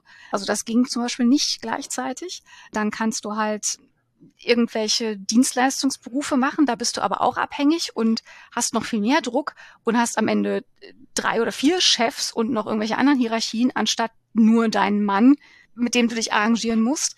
Also die Frage ist ja auch immer, was ist die Alternative in diesem Setting und was hat das an realen Stressfaktoren und anderem Druck in anderen Kontexten eben auch wieder mit sich gebracht und kannst du das wählen? So. Und aus der heutigen Perspektive würde ich natürlich argumentieren von jede Wahl ist valide, solange du eine reale Wahl hast und nicht das eine immer schlimmere und schlechtere Konsequenzen hat als das andere also wie gesagt, ich finde es äh, legitim, diese Entscheidung zu treffen. Das äh, wäre auch absurd, wenn ich als queere Femme mich hinsetzen würde und sage, man darf irgendwie keine, äh, keine Freude an Stereotypen oder man darf keine Freude an vorgegebenen äh, Geschlechterrollen haben, ja, wenn mir da aber Dinge von gefallen und mir liegen und mir entsprechen, natürlich nehme ich mir die. Ich lasse mir das doch nicht, ich lasse mir doch meine Freude an der Femininität nicht verbieten. Und genauso kann halt auch die Hausfrau hingehen und sagen, ich lasse mir doch meine Freude irgendwie an, an der Care-Arbeit nicht verbieten oder an, an der Wohltätigkeit, weil es ist halt eben, wie gesagt, Damen der Gesellschaft haben sehr viel Zeit damit verbracht, für wohltätige Zwecke zu arbeiten und eben da auch teilweise soziales Engagement zu zeigen und sich um äh, unterprivilegierte Leute zu kümmern, wie es eben damals möglich gewesen ist. Und dafür musst du aber natürlich äh, das Geld und die Zeit haben. Und das hast du vielleicht nur, wenn du entsprechend standesgemäß heiratest und ähm, Mann hast, der dir eben äh, diese Ressourcen zur Verfügung stellt. Aber ja, neben dem sozialen Druck und dem Kontext der 50er Jahre ist aber auch das Mädchenpensionat natürlich ein, ein Setting. Wir haben es ja historisch schon ein bisschen eingeordnet, halt Vorbereitung auf die Ehe. Aber ja, was macht es denn denn sonst interessant? Was macht es aus, das an einem Mädchenpensionat zu spielen, nicht an der, am Gymnasium, das äh, geschlechtergemischt ist? Ich finde es einfach immer interessant, wenn es ein, in einem Setting nur ein Geschlecht gibt. Ich möchte mir sofort widersprechen und zwölf Fußnoten zu ein Geschlecht einfügen, weil je nachdem, wie man Geschlecht definiert, ist es natürlich alles gar nicht so einfach, auch nicht im Mädchenpensionat. Sagen wir so in einem, in einem Setting, in dem es äh, zumindest keine Cis-Männer gibt. Es ist einfach interessant, weil du hast, wenn du nur ein Geschlecht hast, dann musst du halt sämtliche menschlichen Eigenschaften auf dieses eine Geschlecht verteilen. Und das finde ich, macht erstens sehr oft deutlich, dass erstens Frauen genauso differenzierte und interessante Menschen sind wie Männer und auch in vielen Stellen genauso schreckliche Menschen sind wie Männer. So, ähm, also das ist ja durchaus auch, äh, wie gesagt, das ist eben auch ein Spiel voller Konflikte. Da ist es nicht immer alles nur flauschig und harmonisch und verständnisvoll. Und ich finde das interessant, weil ich finde eben, das ist natürlich auch so ein bisschen meine meine queere Perspektive, dadurch, dass ich einfach ja den absolut überwiegenden Großteil meines Lebens in queeren Kontexten verbracht habe als wichtige soziale Bezugspunkte. Also manche gemischt queer, also mit alle, alle Geschlechter gemischt queer, manche eher so flinter queer. Das ist für mich halt irgendwie so ein bisschen so die Normalität und insofern ist es natürlich auch so ein bisschen eine, eine Repräsentation von, von meiner Realität. Also dieses, du hast einen Ausschnitt und in diesem Ausschnitt ist aber alles drin was es so an, an menschlichen Regungen und Verhaltensweisen und Gefühlen und Konflikten und Beziehungen gibt. Du brauchst dafür nicht mehr als ein Geschlecht. Und ja, ich habe das Gefühl, es ist auch viel leichter, aus dieser Gender-Normativität rauszukommen, wenn du eben sagst, es gibt nur ein Geschlecht. Weil dann kannst du nämlich dir plötzlich diese Vielfalt angucken, wie unterschiedlich Frauen eigentlich sein können dass es eben nicht nur eine Art gibt, weiblich zu sein. Ich meine, ganz viele äh, andere Geschichten. Ich weiß jetzt nicht, warum ich an drei Fragezeichen denke, aber das habe ich als äh, Kind und Jugendliche viel gelesen. Dadurch, dass in diesem Setting eigentlich es immer nur drei Jungs sind, können wir halt diese Vielfalt von wie kann man ein Junge sein uns angucken. Und das macht halt Fräulein Bernbox auch, indem es eben sagt, die relevanten Charaktere sind hier weiblich oder zumindest wird ihnen das von außen zugeschrieben wie unterschiedlich können die sein? Oder eben zum Beispiel, ich muss, ich muss es nochmal nennen, Brindlewood Bay ist halt auch so, das stellt halt einfach Frauen ins Zentrum und weibliche Charaktere ins Zentrum und es macht halt eine andere Perspektive. Es stellt andere Fragen, es stellt, gibt ein anderes Setting, es bringt automatisch eben das Thema von Geschlechternormativität und was bedeutet es eigentlich überhaupt, weiblich zu sein oder sich mit dieser Zuschreibung und dieser, dieser Erwartungshaltung auch auseinanderzusetzen und dem vielleicht auch nicht zu entsprechen? Ja, das ist natürlich eine Frage, die auch in vielen anderen Rollenspielen behandelt wird. Zum Beispiel in Kagematsu, wenn wir bei Brindlewood Bay bleiben und ein weiteres Spiel, das was System Matters erschienen ist, äh, nennen wollen. Denn dort geht es ja speziell darum, wie eben Frauen innerhalb ihrer Rolle einen Mann überzeugen, ihr Dorf zu retten. Das ist halt auch wieder so eine direkte Beschäftigung mit der mit Geschlechterrolle und eben dadurch, dass es äh, erstmal als Gedanke ist, dass eine eher weiblich gelesene Person den Samurai spielt und eher männlich gelesene Person die Frauen des Dorfes. Es ist halt auch eine Beschäftigung mit Geschlechterrollen, die nicht der eigenen entsprechen und eben deren Druck nachzuempfinden. Und mhm. zwar auf beiden Seiten den, den Druck auch zu erleben. Mhm. Genau.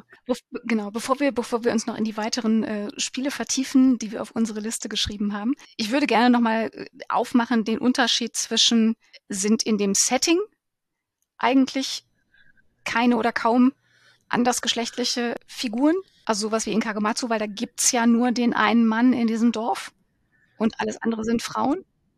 Ja, und sonst kind, kind, Kinderkreise halt, weil das Dorf durch den Krieg entvölkert ist und die, die Umgebung, alle anderen Männer sind im Krieg, es gibt keinen, der wehrfähig mhm. ist sozusagen. Das heißt, die Frauen sind halt die, genau. die, die im Dorf die Entscheidung treffen.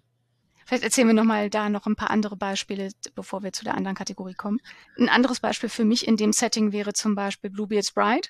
Da ist sozusagen der Mann ja auch abwesend während der Geschichte, aber natürlich total präsent. Also Bluebeard selbst ist natürlich durch sein, durch sein Haus und durch den Horror in seinem Haus repräsentiert. Aber die ganzen Charaktere sind halt alle Aspekte der Braut und damit Frauen. Und ähm, Genau, und auch alles verschiedene mhm. ähm, Bilder von Weiblichkeit, äh, halt so die, die Naive, die Hexe und solche Dinge, das sind halt äh, alles sozusagen Ansätze, mhm. wie man Weiblichkeit leben kann, die da eben mit dem patriarchalen Horror, den Blaubart mhm. äh, anzubieten hat, äh, konfrontiert werden. Genau, oder ein, ein anderes Spiel, was nicht ganz so bekannt ist, ist äh, A Cozy Den.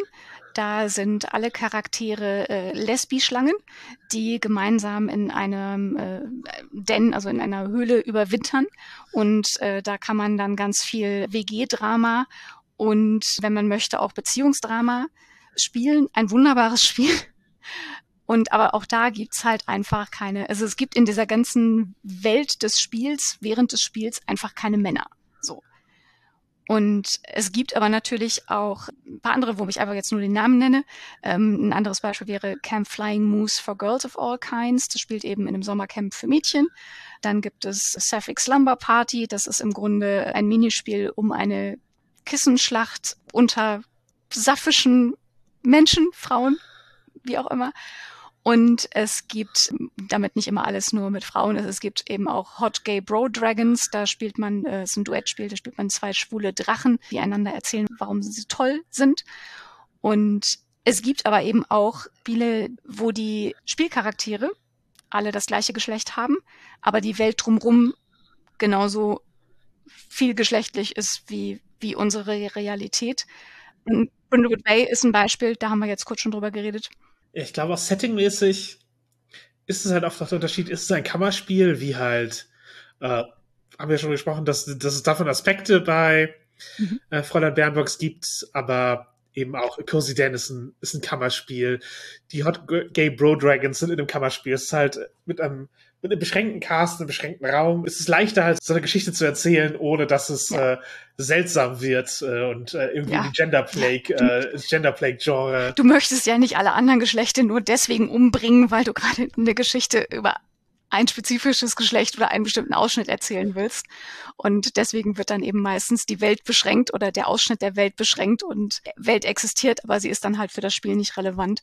Genauso wie das Sommercamp oder eben das Haus von Bluebeard's Bride.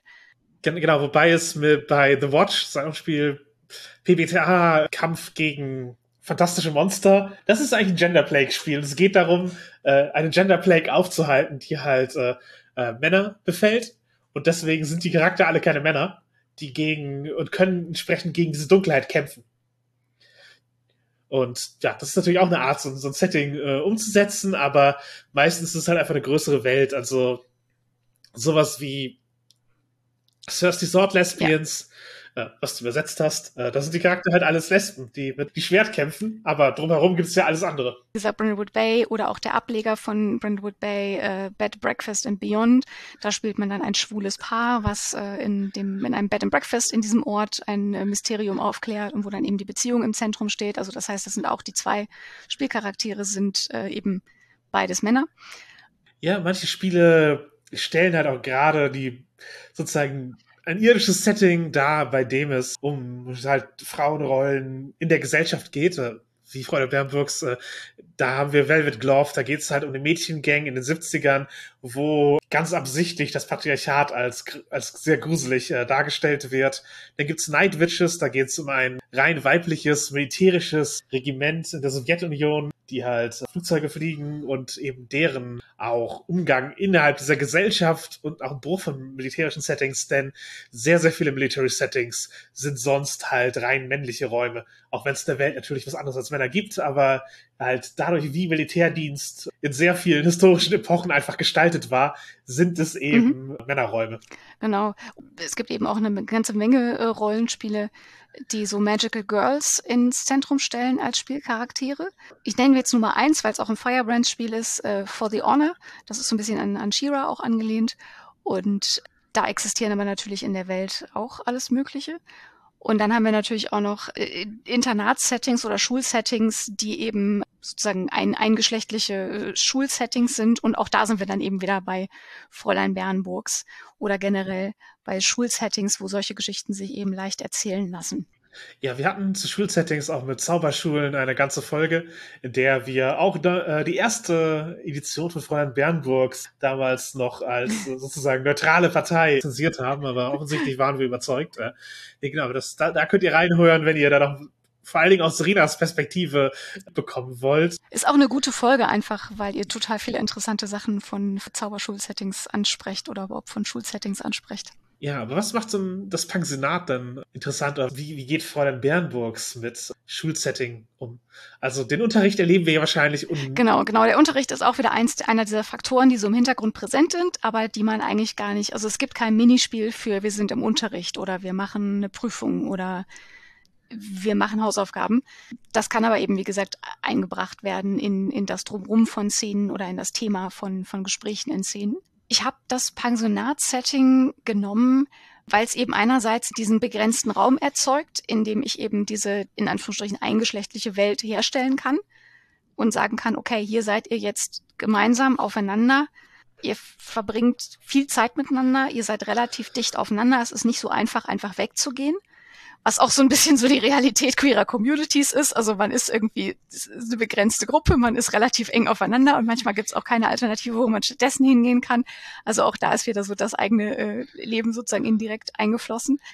Und es ist natürlich durch, weil ich ja mich mit dieser Frage auch von Erwartungshaltungen und Normativität ähm, auseinandersetze, ist natürlich so ein Schulsetting auch sehr naheliegend, weil das ja sehr direkt eben diesen Unterricht macht und diese Normen eben auch sehr direkt ausspricht und sehr direkt auch vermittelt an äh, eben die Mädchen oder jungen Damen in diesem Pensionat. Und deswegen bot sich das auch an, das, das da reinzulegen. Ja, und Pensionate sind ja auch eine spezielle Art von Setting. Also ja, natürlich, der, ein Internat ist halt immer ein Raum ohne Elternpräsenz, ist immer ein Raum, in dem auch eigene Regeln gelten, in die SchülerInnen treffen können. Aber so ein Pensionat ist ja eben speziell ein Raum im Übergang zwischen Jugend und Erwachsenwerden. Also es ist fast inhärent eine Coming-of-Age-Geschichte, auch wenn es halt eben nicht, wir gehen gemeinsam zur Schule ist. Das kann, Pensionat kann ja auch in einer Stadt äh, sich befinden, wo die SchülerInnen dann zur Universität gehen und dann ins Pensionat heimkehren, um zu übernachten und zu wohnen. Auch das ist ja ein übliches Modell, das in den 50ern existiert hat, aber es ist eben tatsächlich, äh, dieses, wir, wir haben mhm. unser Elternhaus bereits verlassen äh, die Gesellschaft erwartet von mhm. uns folgenden Schritt, also Ehe. Und jetzt ist halt gerade mhm. dieser, dieser Liminal Space dazwischen, der eben mhm. erlaubt, sich selber zu finden auf eine Weise, die, die halt vielleicht im direkten Übergang nicht möglich wäre. Mhm, genau, und wo du eben auch sehr direkt eben mit diesen Erwartungshaltungen nochmal konfrontiert wirst und eben auch eine Entscheidung treffen musst, gehe ich diesen Weg? So, oder gehe ich einen anderen Weg? Oder was ist jetzt mein, mein Umgang einfach auch damit? Und das andere ist natürlich, wir haben schon gesagt, eben Single-Gender, äh, eingeschlechtliche Settings. Die sind natürlich auch immer irgendwie inhärent queer, weil sie natürlich in der Realität, wenn du nur ein Geschlecht hast, dann verlagern sich eben nicht nur die menschlichen Eigenschaften, sondern eben auch, wie gesagt, die gesamte Bandbreite menschlicher Beziehungen, wozu eben auch Romantik, Erotik und so weiter gehört, wenn man das möchte.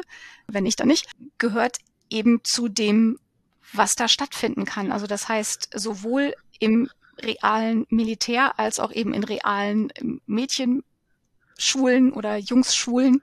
Das sind eben auch Räume, in denen Queerness realisiert werden kann, also dass Leute das erkennen können, dass sie, dass sie queer sind, aber eben auch ausgelebt werden kann, weil man eben ja da schon zusammen eng aufeinander ist und auch nicht weg kann.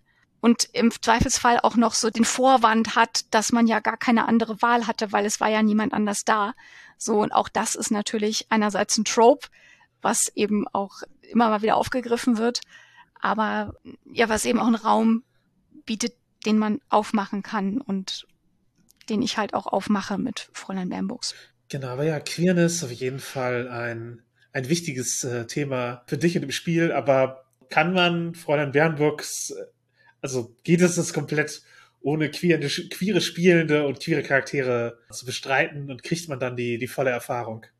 Also ja, natürlich. Du musst, du musst in keiner Form äh, queer spielen oder queere Themen ins Spiel einbringen, wenn du da keinen Bock drauf hast, weil es, es gibt so viele andere coole Geschichten, die du in diesem Setting erzählen kannst, die möglich sind. Und wenn das aus irgendeinem Grund was ist, was du nicht willst oder was eure Spielgruppe nicht will, ist das absolut machbar. Wahrscheinlich ist es auch ganz interessant zu gucken, wenn man von vornherein ausschließt, dass die Charaktere miteinander romantische oder erotische Beziehungen eingehen, ist es ganz interessant, was man dann mit Szenen wie eben ein Tanz oder ein Annäherungsversuch macht, wenn man die trotzdem spielt. Man kann sie spielen, weil man muss daraus keine queere Szene machen. So. Man kann auch sich bei einem Annäherungsversuch platonisch, freundschaftlich näher kommen, wenn man möchte, oder im Tanz eben, was du ja auch beschrieben hast, eigentlich das Drama um eine dritte, nicht anwesende Figur drapieren und das dann spielen. Oder man kann den Streit führen über, das habe ich ja vorhin schon gesagt, den jungen Mann, in den alle oder zwei Figuren gleichzeitig verliebt sind und um den sie sich streiten oder so. Also es ist absolut nicht notwendig, die Queerness reinzubringen oder queere Charaktere oder queere, queere Geschichten reinzubringen.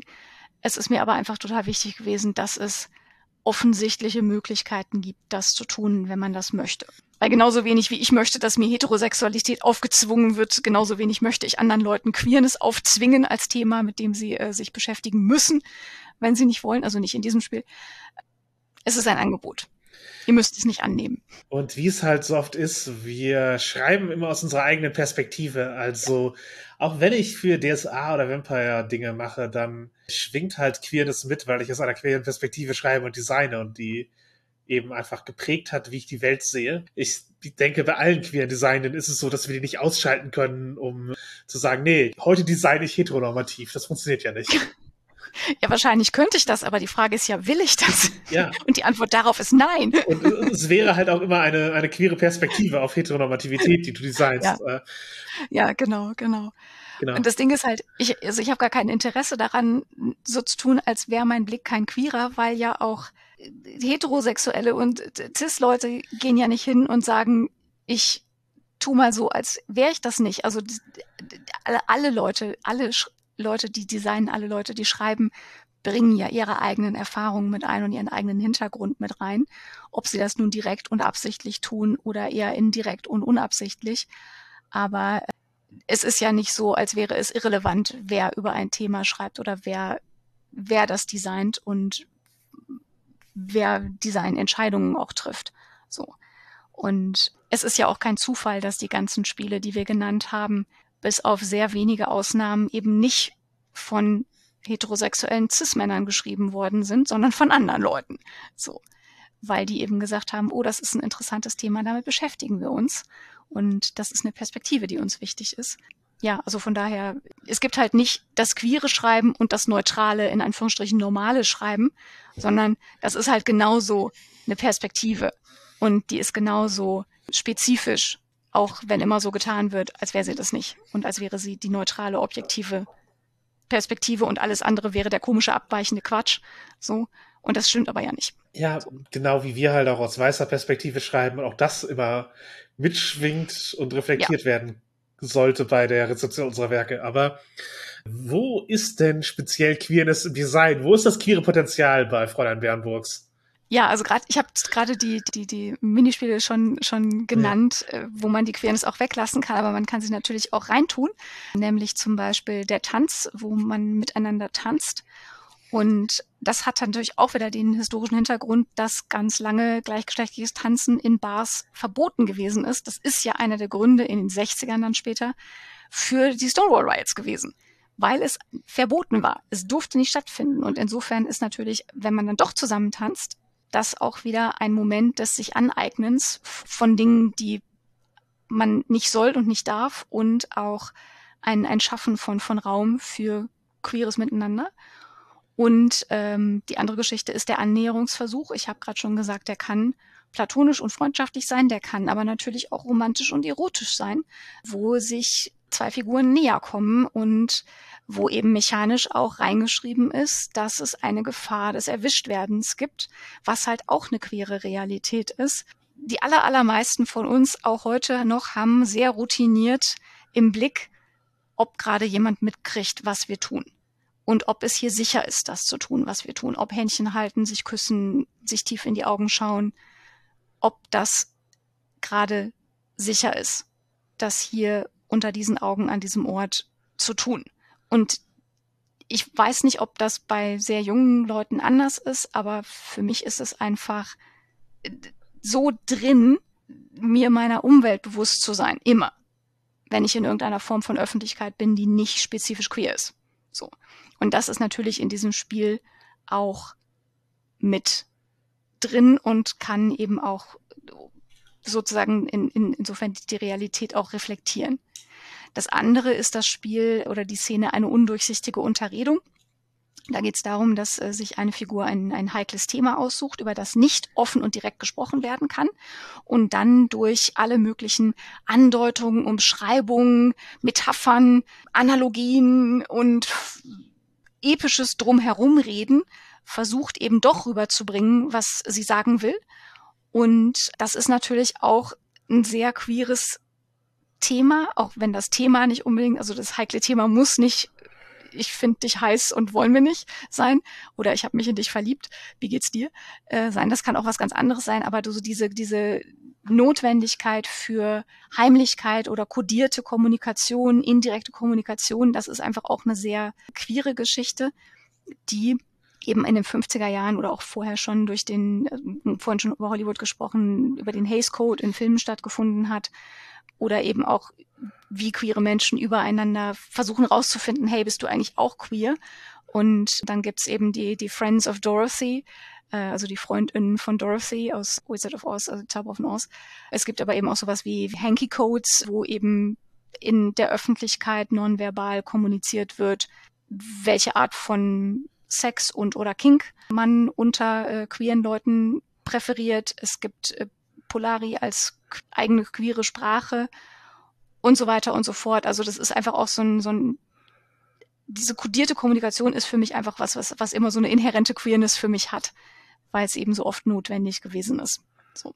Aber eben auch Freude machen kann, weil eben dadurch einfach auch eigene Kultur entsteht, die eben auch so ein Zusammengehörigkeitsgefühl und, und Miteinander erzeugt. Weil wir haben jetzt eine eigene Sprache, wir haben jetzt Codes, die versteht sonst niemand. Das ist ja auch cool. So. Also, finde ich. So. Mhm.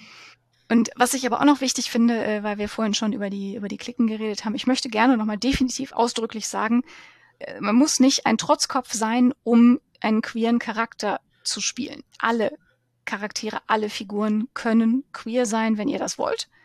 Und das hängt nicht an, an der trotzköpfigen Rebellion. Genau, und im Gegensatz zu Power by the Apocalypse, wo es halt Playbooks für Charaktere gibt, sind bei Firebrands äh, absichtlich auch alle Moves, also alle Handlungsmöglichkeiten mhm. äh, an die Szene geknüpft und damit allen Charakteren verfügbar.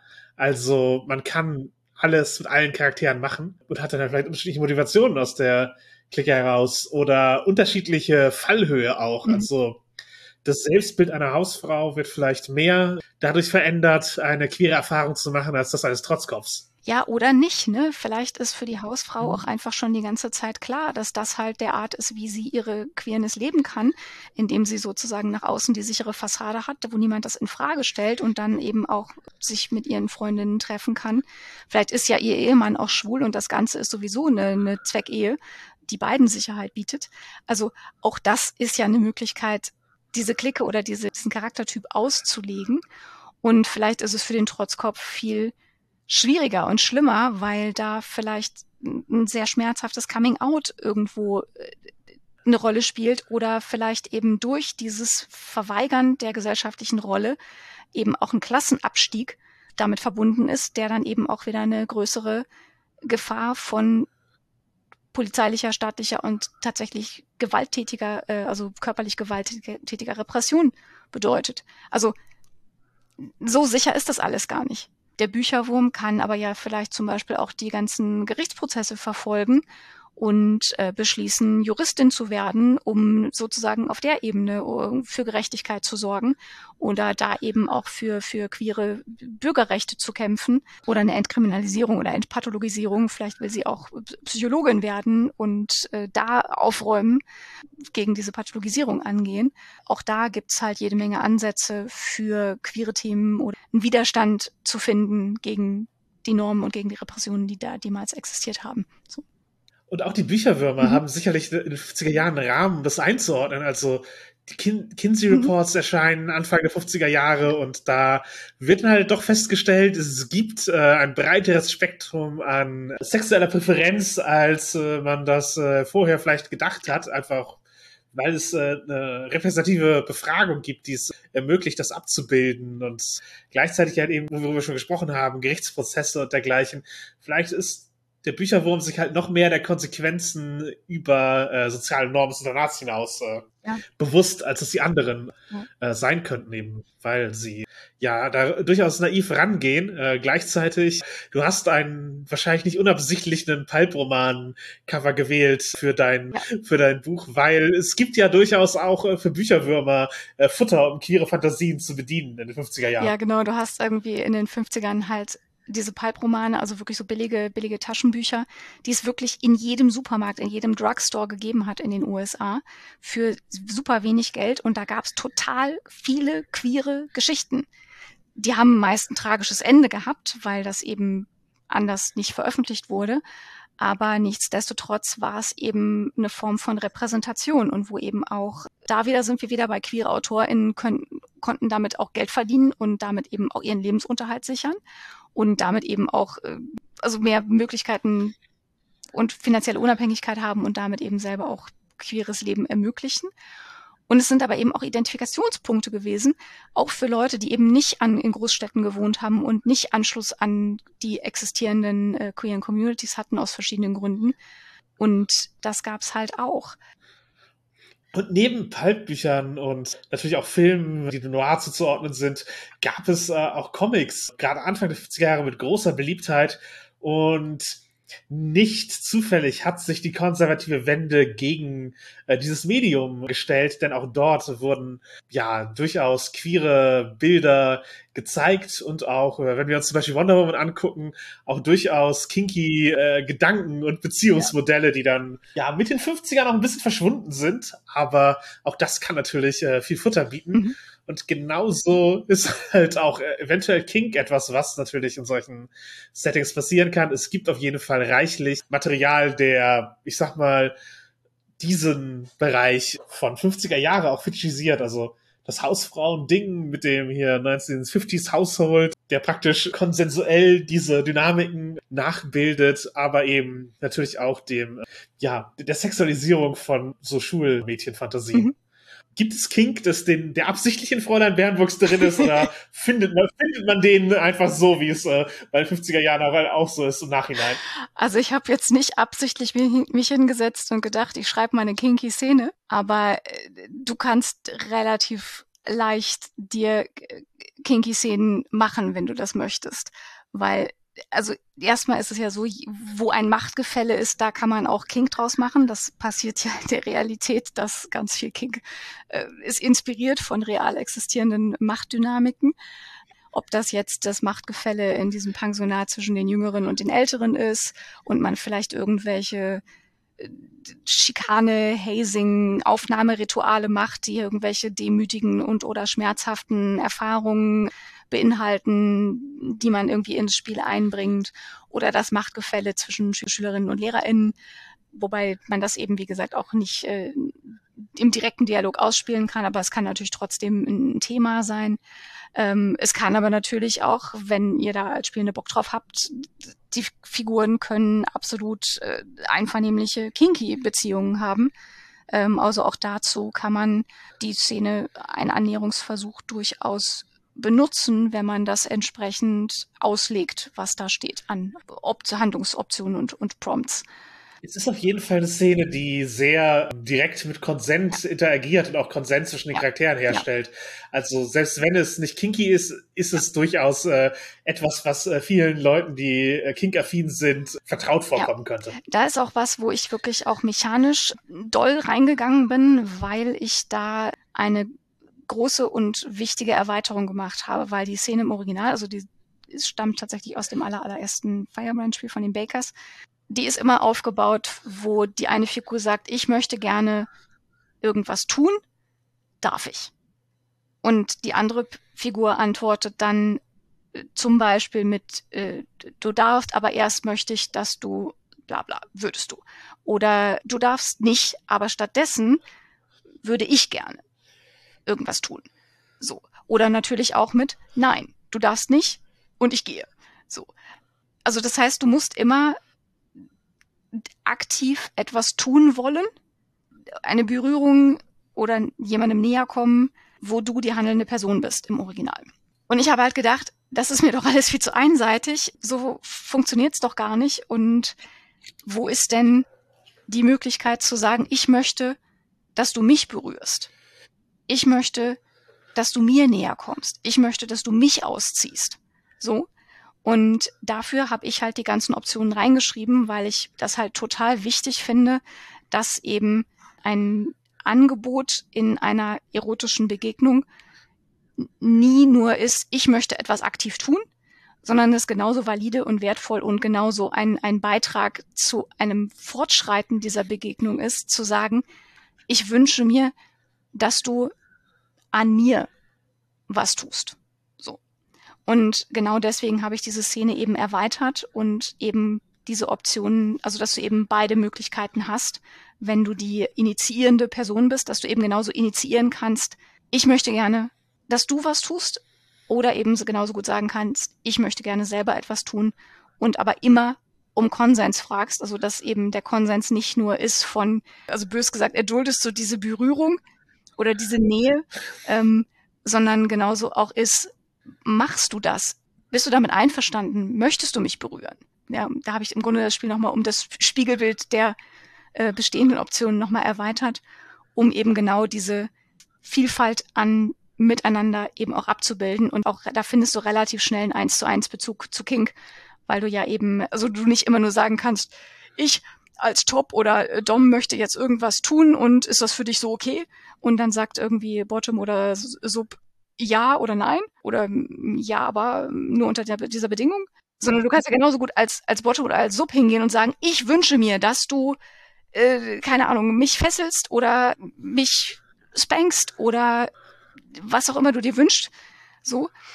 Und die Initiative liegt halt nicht immer nur bei der handelnden Person oder bei der dominierenden Person, sondern die Initiative kann halt bei allen liegen, die teilnehmen. Und das finde ich, lässt sich mit diesem Spiel auch abbilden. Ja, das ist auf jeden Fall eine Erweiterung, die es auch ermöglicht, Charaktere zu spielen, die eher in einer passiven Rolle sich bewegen, sei es aus Neigung, sei es, weil das eben die Szene gerade hergibt, aber trotzdem eben sich gleichermaßen aktiv auf der Spielebene in diesem Minispiel mhm. bewegen zu können, weil man kann halt eben dadurch auch eine Szene gestalten, bei der eine Person eben tatsächlich sehr wo sehr mit dieser Person etwas gemacht wird, aber eben als Spielerin kann ich trotzdem fragen, halt, würdest du das und das machen? Und dann geht es weiter, was ich dem, Origin was ich dem originalen Minispiel aber tatsächlich auch zugute halten möchte, ist, dass eben Konsent nicht binär ist. Es ist halt manchmal eben durchaus an ja. Bedingungen geknüpft ist oder an Konditionen. Ja, oder das, was abgelehnt wird und ein Alternativangebot gemacht mhm. wird, weil du das nicht willst, aber vielleicht was anderes. Oder du möchtest nicht, dass du berührt wirst, aber du würdest gerne jemand anders berühren. Das ist halt auch eine Option oder umgekehrt. Und dass eben genau diese Vielfalt auch, auch abgebildet wird. Und dass eben die Antwort auch wirklich Nein sein kann und dass es trotzdem eine spannende Szene sein kann, die zu spielen und die es auch wert ja. ist zu spielen, dass jemand sagt, ich wünsche mir mehr Nähe und die andere Person sagt Nein. Das ist doch Dramapotenzial, wo man dann zwölf andere Szenen, also nicht vielleicht zwölf, aber drei andere Szenen mitspielen äh, kann und dann guckt als nächstes, und was, wenn die jetzt aber zusammen tanzen, wo man sich ja anfassen muss bei den Tänzen, die es damals gegeben hat. Ja, das ist auf jeden Fall Potenzial, was da drin steckt. Ja, und, und das ist halt eben nicht automatisch ein Hin und Her wechseln der äh, mhm. der Initiative sozusagen ist. Es muss, ja. Und äh, wo du den Tanz angeführt hast, auch da gibt es ja durchaus Dinge, die man kinky einbringen kann, halt, sei es wer führt, ja. zum Beispiel. Das, äh, das kann halt schon äh, ja. eine wichtige Frage sein, die halt auch in einer der Optionen aufgegriffen wird, dass man einen Führungswechsel anbietet. Ja, das ist tatsächlich auch neu. Das habe ich extra reingeschrieben, weil eben also die Gesellschaftstänze, sei es jetzt egal, ob es äh, Swing ist oder Walzer oder Cha-Cha, die sind halt von ihrer Tanzdynamik erfordern alle, dass eine Person führt und eine Person folgt. Das sind zwei unterschiedliche Rollen, ähm, die unterschiedliche Aufgaben haben. Und wenn die beide ihren, ihre Aufgabe übernehmen, dann ist der Tanz schön und funktioniert. Und wenn irgendjemand das nicht macht oder der, der Rolle nicht will oder sich darin nicht wohlfühlt, dann ist es meistens nicht so schön beim Tanzen. Und dazu gehört natürlich auch zu sagen, okay, wollen wir vielleicht tauschen, wer führt. Auch das ist ja wieder eine historische Realität, dass dadurch, dass einfach so viele Männer so lange weg gewesen sind äh, oder einfach gestorben sind im Krieg, gab es einfach immer viele Frauen, die einfach miteinander getanzt haben, weil eben keine Männer da waren und dann haben die eben auch führen gelernt und insofern ist das durchaus eine Kompetenz, die man haben kann. Oder wenn man natürlich im Mädchenpensionat Tanzunterricht hat, dann lernt, wie soll man denn tanzen lernen, wenn nicht jemand führt? Also das heißt, das ist irgendwie so ein bisschen inhärent, dass jemand diese Rolle auch nehmen muss.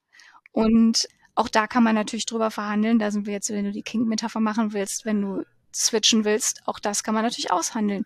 Willst du die Führung wechseln? Und die Antwort kann auch da Nein sein. Oder eben Ja. Wenn die eine Person wechselt will, die andere, andere nicht, das bietet halt auch Drama, das mhm. zeigt halt auch eben Machtgefälle, dass die Person, die führt, äh, ja. manchmal auch einfach ablehnen kann, das zu wechseln. Ja, oder die Person, die folgt, ablehnen kann zu wechseln, weil sie sich in der Rolle total wohlfühlt und gar nicht äh, führen möchte. Ja, und ja, der Tanz kann halt super viel symbolisch ausdrücken. Ähnlich kann das der Kampf, das ist mhm. halt die körperliche Auseinandersetzung. Ja. Äh, ich bin ja eh ein, ein Fan von äh, lesbisch aufgeladenen Schwert, Schwertkämpfen, aber es ist ein ganzes Rollenspielgenre, was sich darum entwickelt hat, nicht nur Thirsty Sword Lesbians. Ähm, ja.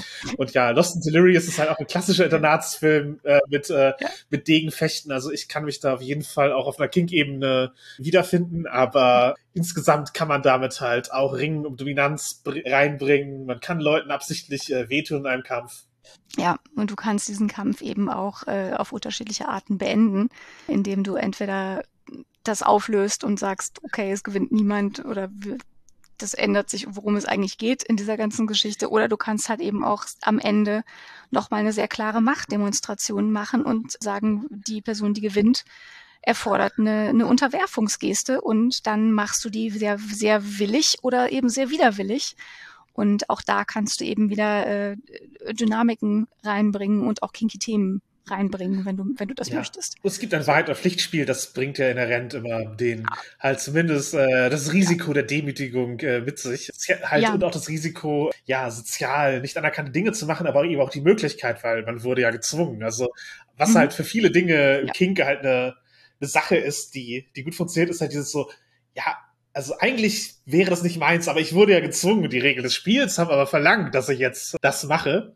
Es ist alles nur eine Strafe und das ist dann die Entschuldigung dafür, warum ich das jetzt äh, erleben kann, äh, dass mich jemand äh, ordentlich verhaut. Und man könnte natürlich den Rahmen auch weglassen, aber der Rahmen ist halt für manche Leute auch einfach Spaß. So. Ähm, ich würde noch gerne zu der Demütigung was sagen, weil ich habe dieses Wahrheit- oder Pflichtspiel das war gar nicht so einfach, das zu schreiben, weil ich da ja Optionen finden musste, die für ein Rollenspiel auch funktionieren. Also das heißt, die du gut beschreiben kannst in einem Rollenspiel, wo niemand diese Dinge tatsächlich tut. So. Und es war mir halt persönlich auch ein Anliegen, Dinge zu tun, die zwar vielleicht die Figuren in eine verletzliche Position bringen oder vielleicht auch ein bisschen in eine peinliche Position, die aber durchaus auch die Möglichkeit haben, dass das ermächtigend ist. Also äh, es gibt zum Beispiel den äh, Prompt, tu etwas, in dem du wirklich schlecht bist, mit Überzeugung. Oder äh, gib mit etwas an, was dir zu dem Zeitpunkt peinlich gewesen ist. Oder äh, erzähl uns, wie du dich einmal vor deinem Schwarm blamiert hast. Also du kannst schon diese Peinlichkeiten reinbringen, aber es ist wenig drin, wo ich sagen würde, das ist inhärent demütigend. Für die, für die Figuren vielleicht, aber für die Spielenden nicht, weil mir das halt total wichtig war, weil so super viele von uns haben einfach auch eine sehr unschöne Geschichte mit Wahrheit oder Pflicht spielen, wo wir uns überhaupt nicht wohlgefühlt haben.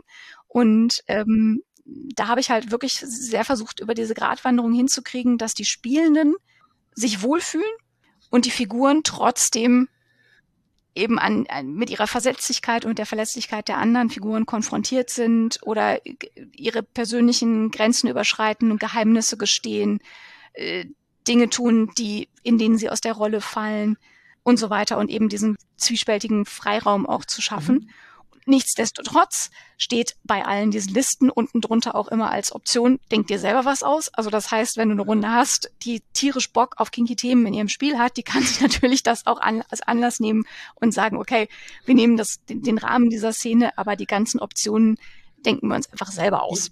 Das ist ja auch immer eine Option in den aller, allermeisten Szenen selber sich was auszudenken, wenn halt die vorgeschlagenen Optionen gerade nicht gut passen. Aber ja, das, äh, das Spiel ja. ist nicht absichtlich kinky designt, es ist Raum dafür da. Mhm. Ist, ist es in dem Fall okay, ein Spiel so zu nutzen? Ich würde deiner halt bei dir auch erstmal entnehmen, dass es für dich, dass es für dich okay ist, das so zu machen.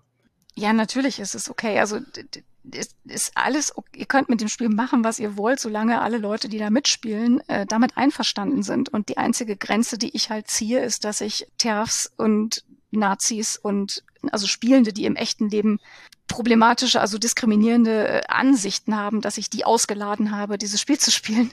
Aber auch das kann ich in der Realität nicht verhindern, wenn ihr das kauft und das unbedingt spielen wollt und da eure, keine Ahnung, Nazi-Fantasie ausspielen, dann landet euer Geld trotzdem bei einem queeren Verlag. Das ist für mich auch in Ordnung. Ja, so. ja aber ich also, weiß noch nicht, ob die, ob die Nazis dann schon, schon jetzt über eine Stunde diesen Podcast gehört haben. Wahrscheinlich nicht, wahrscheinlich nicht. Also ich glaube halt, wer sich davon angesprochen fühlt, äh, sind tendenziell Leute, die ich auch gerne möchte, dass sie das Spiel spielen. Und wie gesagt, wenn ihr Bock habt, das mit einem Kink-Schwerpunkt zu spielen, ist das für mich absolut fein. Fühlt euch da herzlich eingeladen und ich würde nur empfehlen, wie ich das für alle Spielrunden empfehle, geeignete Konsens-Tools äh, zu benutzen ähm, aber wie gesagt, das gilt auch für äh, Spielrunden ohne jeden Kink, weil das einfach generell für Kommunikation äh, ein guter Tipp ist, äh, da irgendwie eine Ebene zu schaffen, auf der wir uns darüber verständigen, was wir hier wollen und äh, eben auch nachkorrigieren können, wenn es in eine komische Richtung gelaufen ist. So. Ja. Und von daher ähm, macht und schreibt mir hinterher, wie es gewesen ist. Auf jeden Fall, bitte in den Kommentaren.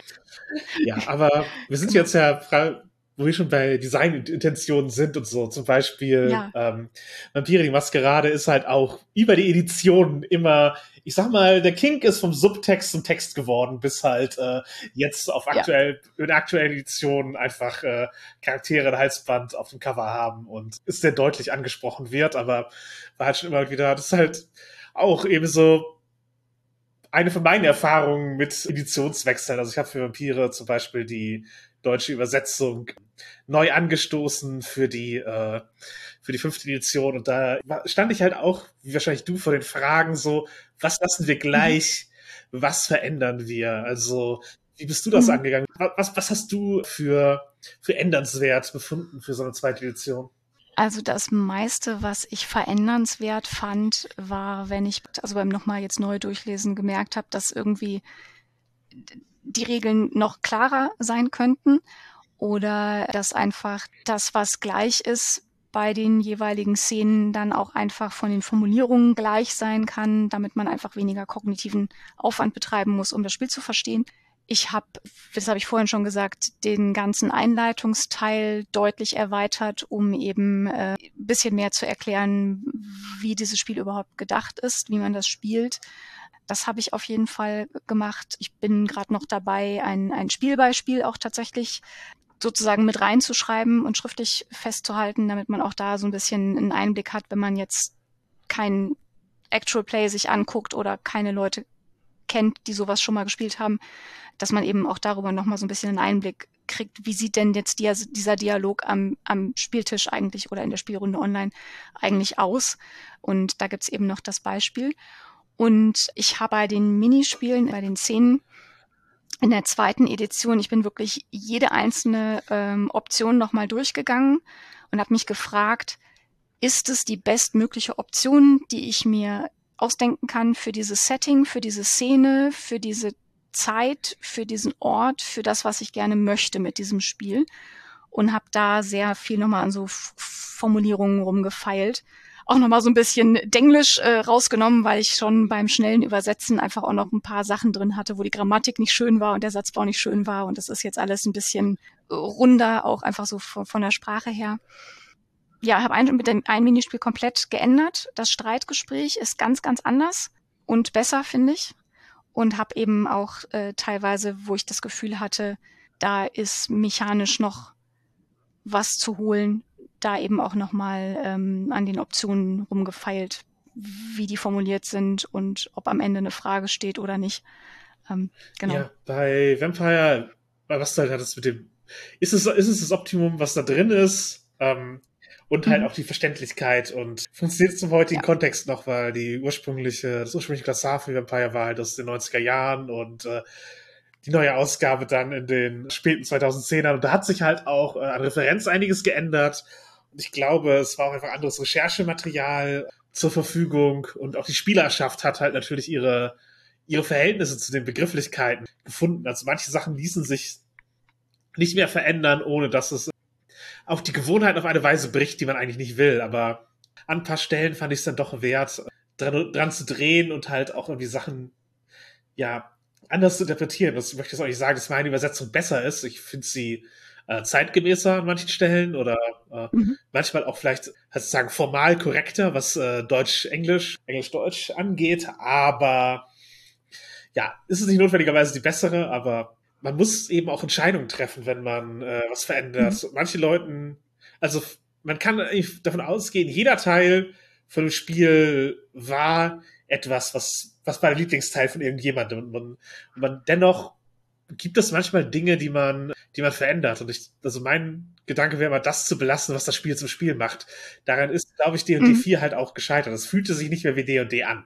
Und äh, D&D mhm. 5 ist halt auch wieder, hat, hat auch Dinge geändert, aber es fühlt sich weiterhin beziehungsweise wieder wie D&D an und dann deswegen wird es von den Leuten gut angenommen. Und das ist glaube ich auch das was das schwarze Auge auch wenn es auch da Editionsstreitigkeiten gibt mit dem Wechsel von DSA 4 auf DSA 5 richtig gemacht hat. Das Kerngefühl war da. Es wurde identifiziert was sind eigentlich die Aspekte die Leute die, die DSA für Leute zu DSA macht. Und das ist halt zum Beispiel diese 3W20 Probe. Mhm.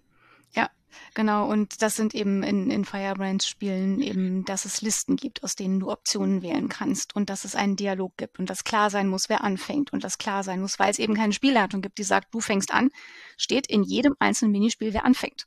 So. Das wird nach unterschiedlichen Kriterien entschieden. Manchmal ist es eine Eigenschaft der Figuren, manchmal ist es, wer das Spiel ausgesucht hat, manchmal ist es was, äh, wer von den Spielenden irgendwas äh, zuletzt getan hat ähm, aber dass es immer klar ist, dass man sich nicht aufhält damit. So. Und dass eben alles, was ich verändert oder ergänzt habe, teilweise auch aus Beobachtungen ist, wenn ich eben beim Spielen gemerkt habe, dass da, dass Leute denken, hä, was sollen diese Optionen überhaupt bedeuten? Oder mir rückgemeldet haben, dass sie irgendwas total gut und hilfreich fanden. Das habe ich natürlich drin gelassen. So. Oder ja, wo ich einfach, ich habe zum Beispiel, was ich gemacht habe, ähm, das ist auch die, den Annäherungsversuch. Die Optionen, die unter dieser Überschrift stehen, sind exakt die gleichen wie im, äh, in der ersten Ausgabe. In der ersten Ausgabe heißt das Spiel aber noch ein intimer Moment. Aber wenn das Spiel ein intimer Moment heißt, dann wählen Leute das nicht aus, die keine Lust haben auf Romantik oder Erotik in ihrem Spiel, also vor allen Dingen Erotik in ihrem Spiel, weil ihnen das irgendwie zu intim ist. So, also den Spielenden. Und es ist außerdem nicht klar, dass dieser Annäherungsversuch halt auch zurückgewiesen werden kann. Und deswegen habe ich es halt umbenannt, weil ich dachte, das eigentliche Thema ist ja, jemand drückt aus, ich wünsche mir mehr Nähe und jemand anders reagiert darauf. Und was die Reaktion ist, wissen wir aber vorher gar nicht. Und das wird für mich eben besser abgebildet, wenn ich das Ding einen Annäherungsversuch nenne, als wenn ich sage von vornherein, das ist ein intimer Moment. So. Weil vielleicht ist der gar nicht so intim. Und vielleicht ist es auch kein Moment, sondern es äh, ist eine lange Szene. Weil wenn alle immer Ja sagen, dann kann es natürlich auch länger dauern, bis die Szene vorbei ist. Ja, ich habe auch in allen Szenen noch kleine Einleitungstexte vorangestellt, damit nochmal so ein bisschen klarer ist, was kann man damit eigentlich spielen, welche Themen werden in diesem Spiel verhandelt, damit man eben ähm, beim Auswählen auch relativ schnell raus hat, was kommt denn jetzt als nächstes? Wo haben wir Bock drauf? Oder eben nicht Missverständnisse entstehen. Also was passiert eigentlich in dieser undurchsichtigen Unterredung? Weil der Vorwand ist ja, ihr dürft auf keinen Fall über das heikle Thema offen reden. Gleichzeitig gibt's aber eine Mechanik mit Skandalsteinen, ähm, die eben vergeben werden, wenn jemand dann doch offen über das Thema redet. Das heißt, du kannst natürlich auch hingehen und sagen, ich weiß, ich darf über dieses Thema nicht reden, ich mache es aber trotzdem und dann provoziere ich einen Skandal. Und sowas eben auch von Anfang an deutlich zu machen, damit man eben nicht erst wirklich sich super tief reindenken muss in diese, in diese Regeln, um das zu verstehen, sondern dass es eben möglichst schnell für alle, die dieses Spiel spielen, egal wie viel Erfahrung sie mit Rollenspielen haben, egal wie viel Erfahrung sie mit Erzählspielen haben, das möglichst schnell erfassen können und dann eben auch sich kompetent fühlen, eine Entscheidung zu treffen, welche Szene nehme ich denn jetzt als nächstes. Und da habe ich also sehr, sehr viel Wert drauf gelegt, dass wirklich so viele Hürden äh, zu senken, so viele Barrieren wie möglich abzubauen, alles so gut wie es irgendwie nur geht zu strukturieren. Dazu gehört natürlich auch Layout und visuelle Gestaltung. Ich habe dem Ganzen einfach insgesamt mehr Platz gegeben, dass einfach die Seiten nicht so eng beschrieben sind, dass es mehr dass die Zwischenüberschriften nochmal ein bisschen knalliger sind, damit man die sofort besser sieht vom, vom Durchblättern, dass es nochmal extra Bildmaterial gibt, was dann nochmal so ein bisschen ein Anhaltspunkt fürs, fürs Hirn ist beim, beim Durchblättern und so weiter und so fort. Also das ist sozusagen nicht nur auf der Ebene von Text passiert, sondern eben auch auf der Ebene von visueller Gestaltung, um eben das, was ich wollte und will mit dem Spiel, noch klarer, noch deutlicher zu machen und es Leuten noch einfacher zu machen, da den Einstieg zu finden. Wenn du was redesignst, Leute haben ja viele Meinungen, wie man das machen sollte. Wonach entscheidest du denn, auf wen du da hörst? Ähm, das ist natürlich eine, das ist nicht mal eine gute Frage, prinzipiell auf mich sollte man hören, weil ich bin, ich bin halt durch äh, Feedback geben überhaupt in den Roll ins Rollenspiel als Beruf äh, gekommen, was mich halt immer fünf Jahre begleitet hat. Mittlerweile mache ich es nicht mehr hauptberuflich, aber ich habe angefangen, indem ich für das schwarze Auge zwischen vier und fünf äh, Feedback gegeben habe in die in die Beta-Version rein. Und das hat sich dann halt so weiterentwickelt, dass ich eben im Kontakt mit der Redaktion stand und irgendwann zu ersten halt Schreibaufträgen beziehungsweise Spieldesign-Aufträgen kam ja, halt den, die enfranchised Leuten, die Ahnung von Spieldesign haben, kann man halt schon mal mehr zuhören.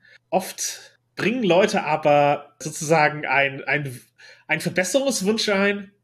Und das ist auch nicht, für, nicht mal für Rollenspiel äh, allein ein Problem, sondern insgesamt werden, geben Leute ein, mach das doch einfach so und so. Mhm. Und das ist nicht notwendigerweise hilfreich, wenn man nicht gerade sagt, ja, hervorragende Idee, mache ich so. Mhm sondern oft ist es wichtiger, das dahinterliegende Problem zu verstehen. Also, ja. was versuchen Sie mit diesem Vorschlag zu lösen? Wo ja. sehen Sie das Problem? Warum kommt dieser Vorschlag? Und das ist halt auch, ich sag mal, wenn man Spieldesign Feedback geben will oder insgesamt, wenn man Feedback zu, zu einem existierenden Projekt geben will, schildern, warum und welches Problem man mit seinem Vorschlag lösen will, das ist viel, viel hilfreicher als einfach davon auszugehen, dass das Problem ja offensichtlich sei und man äh, hier jetzt einfach die Lösung präsentieren könne. Mhm. Ja, ich bin da, ich bin da total bei dir. Also ich habe auch, wenn ich immer sage, Leute haben mir Feedback gegeben, dann ist das in den wenigsten Fällen äh, gewesen, dass jemand gesagt hat, schreib das doch so in die Mechanik rein oder mach das doch mechanisch so und so oder so. sondern allermeistens ist es entweder gewesen, dass Leute mir beschrieben haben, was bei dem Spielen funktioniert hat oder nicht funktioniert hat. Und ich daraus halt, weil ich weiß ja, was, was meine Mechaniken tun und tun sollen. Und wenn ich dann höre, okay, an der Stelle hakt's einfach, dann kann ich mir halt erstens überlegen, ist das überhaupt ein Problem? Weil wenn jemand äh, zum Beispiel zu mir sagt, aber ich kann mit diesem Spiel gar nicht spielen, warum gibt es keine Szene, wie wir, äh, keine Ahnung, nachts in die Schulküche schleichen und uns da äh, Kekse aus dem Vorratsraum klauen? Dann ist die Antwort nicht, oh, ich muss unbedingt noch die Szene schreiben, wo man nachts in die Schulküche schleicht und Kekse klaut, sondern ich muss eine Entscheidung treffen, gehört das überhaupt in das Spiel, was ich schreiben möchte? Will ich überhaupt, dass dieses Thema in einer Szene präsent ist? Und wenn ja, in welcher Form. So. Und weil natürlich jedes Spiel auch Grenzen hat dessen, was man damit spielen kann und was, wofür es gut geeignet ist und wofür es eben auch nicht geeignet ist. Und natürlich hat auch Fräulein Bernburgs Grenzen, was man damit eben nicht gut spielen kann. Also wenn man unbedingt lange Dialoge mit NSCs äh, führen will, muss man bitte ein anderes Spiel wählen. So, wenn man keinen Bock auf spielleitungslose Spiele hat, wo alle eben den Job haben, gemeinsam darauf zu achten, dass alle Charaktere eine coole Geschichte haben, muss man vielleicht auch ein anderes Spiel wählen und vielleicht was mit Spielleitung. Oder man muss es eben so weit adaptieren, dass man eben sagt, okay, keine Ahnung, es gibt halt eine Spielleitung, die das Ganze viel mehr moderiert und viel mehr anleitet und wo dann die Spielenden eben weniger Entscheidungen haben. Also es, es ist auch voll okay zu merken, es ist nicht für mich. Und beim Feedback geben, für mich ist oft viel wichtiger gewesen, was habe ich beobachtet beim Spielen also entweder an dem, was ich noch zusätzlich erkläre oder bei dem, wo Leute nachfragen oder ich einfach merke, da gibt es eine Irritation oder da gibt es eine Unsicherheit oder welche Spiele werden nicht gewählt und was kommentieren Leute in so einem Nebensatz, warum sie das nicht nehmen oder warum sie irgendwas ihre Erwartungshaltung ist. Und weil das für mich immer wieder eine Rückmeldung ist, habe ich klar genug kommuniziert, was die Szenen tun, wofür man sie benutzen kann und ja, was das für eine Art Spiel ist. Und es sehr häufig eher die Antwort gewesen ist, ich muss noch ein bisschen besser erklären, was das, was schon da ist, mechanisch tut und wie man das cool benutzen kann, anstatt dass ich an den Mechaniken rumfeilen muss, weil die Mechaniken sind gut und fertig. Und da war sehr wenig, was ich äh, nochmal jetzt in der zweiten Edition geändert habe. So. Ja, und ich würde halt auch nicht notwendigerweise einfach, wenn ich Feedback haben will, Mhm. Dann kann ich auch aktiv einfordern, zu was ich Feedback möchte. Mhm. Zum einen im Sinne von Consent. Mhm. Wenn ich keine Lust habe, dass Leute mir meine Designsachen reinreden, dann muss ich das nicht zulassen. Ja. Oder dann muss ich das nicht annehmen oder genauso ist es auch für die Spieltester hilfreich zu wissen, worauf sie achten sollen. Also wenn ich sage, ich gebe Feedback rein, achtet darauf, wie funktioniert das als Spielanleitung oder welches Spielgefühl hat das oder funktioniert das Spiel mit dem maximalen, mit der minimalen Anzahl der Spielenden? Äh, funktioniert das Spiel in diese, diese Richtung? Oder was stört euch daran? Möchte ich, dass auf Balancing geachtet wird? Möchte ich, dass auf Spieldynamiken geachtet wird? Da gibt's ja ganz verschiedene Dinge und da kann man eben aktiv Feedback einholen, wie halt mhm. äh, das Schwarze Auge 5 gab es mehrere Testrunden, die halt jeweils einen Fokus auf bestimmte Dinge hatten. Ja. Wo auch Mechaniken reiteriert wurden, wo uns sozusagen hier, ihr kennt aus der Beta diese Mechanik, es gab Feedback, dass die so und so nicht funktioniert hat. Wir haben das getweakt. Guckt, ob dieser Tweak das, das bekannte Problem behoben hat. Das war natürlich sehr gezielter Spieltest mit einer, das nicht halt einfach eine offene Gruppe rausgegeben wurde, sondern eben ein gezielt ausgewählte Spieltestende. Mhm. Und genauso habe ich bei Vampire, äh, als das Glossar erstellt wurde, bei ein paar Begrifflichkeiten auch einfach ein Feedback der Community eingeholt, weil es ist ein Spiel, das eine aktive Fanbase hat, da kann man das äh, leicht machen. Bei Indie-Spielen ist es dann meist eher der Kreis von Spieldesignenden, die sich gegenseitig äh, unterstützen. In mhm. diesem Sinne kommt auf den Plot Bunny Games Discord-Server. Ja, kommt zu uns und äh, redet mit uns und organisiert Spielrunden, gerne auch von irgendwelchen anderen coolen Spielen, die ihr spielen wollt. Und äh, genau, wir haben bestimmt noch äh, Ideen, auch während des Crowdfundings, aber auch danach, was wir da noch so an, an Veranstaltungen machen können ich finde sowieso Playtesten einfach immer total wichtig, wenn man ein Spiel schreibt oder umschreibt, dass man einfach das, was man geschrieben hat, nochmal ausprobiert. Auch diese Funktion haben natürlich die Demo-Runden und die Playtests, die ich jetzt mache, weil die sind natürlich mit dem neuen Material, um da auch wirklich nochmal äh, zu gucken, passt das? Und dann gibt's natürlich äh, auch nochmal äh, ein Korrektorat, was dann auch noch das letzte hoffentlich findet, was ich nicht gefunden habe beim selber 73.000 Mal durchlesen das ist halt für mich aber auch so ein normaler Design Designprozess, völlig egal, ob ich eine Illustration mache oder ein Layout oder ein Spiel. Du fängst irgendwo an, dann gibst du das raus und guckst, funktioniert es und wenn du bekommst Feedback und dann arbeitest du das Feedback ein und besserst nach und oder änderst komplett die Richtung, weil du merkst, du willst eigentlich ganz woanders hin. Also auch das ist für mich ein, ein Prozess von Kommunikation und von Austausch und wo ich halt auch erstens entscheiden kann, will ich gerade überhaupt Feedback oder wo ich auch eben entscheiden kann, was mache ich mit dem Feedback. Weil ist ja schön, wenn andere Leute Ideen haben, aber ich bin, Design, ich bin die Designerin und ich entscheide, was am Ende reingeht und was nicht reingeht, weil mein Name steht da drauf und ich bin diejenige, die hinter die Verantwortung dafür hat. Und eben auch zu lernen, dass es okay ist, nicht alle Leute glücklich zu machen mit dem eigenen Produkt, mit dem eigenen Spiel, mit dem eigenen Design oder auch mit dem eigenen Leben, mit der eigenen Identität. Das ist okay. So. Man muss nicht allen äh, gefallen. Ja, und es ist auch hilfreich, wenn man eben eine zweite Edition angeht, eine Richtung zu haben, in die man es verändern will. Also ja. mit einem Ziel rangehen, mit einer Creative Agenda, mit einem Designziel, um dann ja.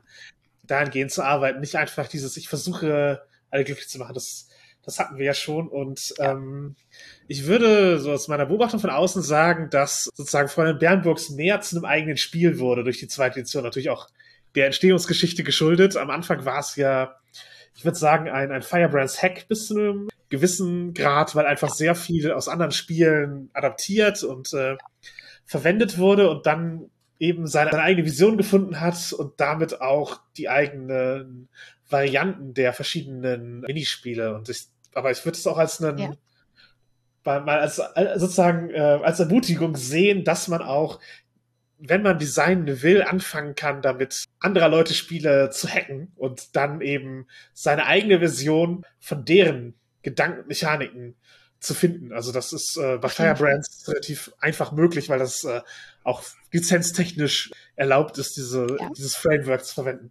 Ich freue mich total, dass das rüberkommt, weil ich habe beim äh, Umschreiben und Umdesignen tatsächlich genau das gleiche Gefühl gehabt, dass es einfach dass ich mir viel häufiger die Frage gestellt habe, ist das wirklich das Spiel, was ich schreibe und nicht irgendwie versucht habe, das jetzt an diesem Firebrands Framework, so wie es existiert, mich da entlang zu hangeln, sondern auch zu sagen, das funktioniert für mich überhaupt nicht. Ich mache das jetzt einfach anders. Ist mir doch egal, was im Original drin steht, weil ich ich ja nicht den, mein Job ist ja nicht möglichst nah am Original zu bleiben, sondern mein Job ist ja das bestmögliche Fräulein Bernburgs Pensionat für junge Damen zu schreiben, was ich schreiben kann.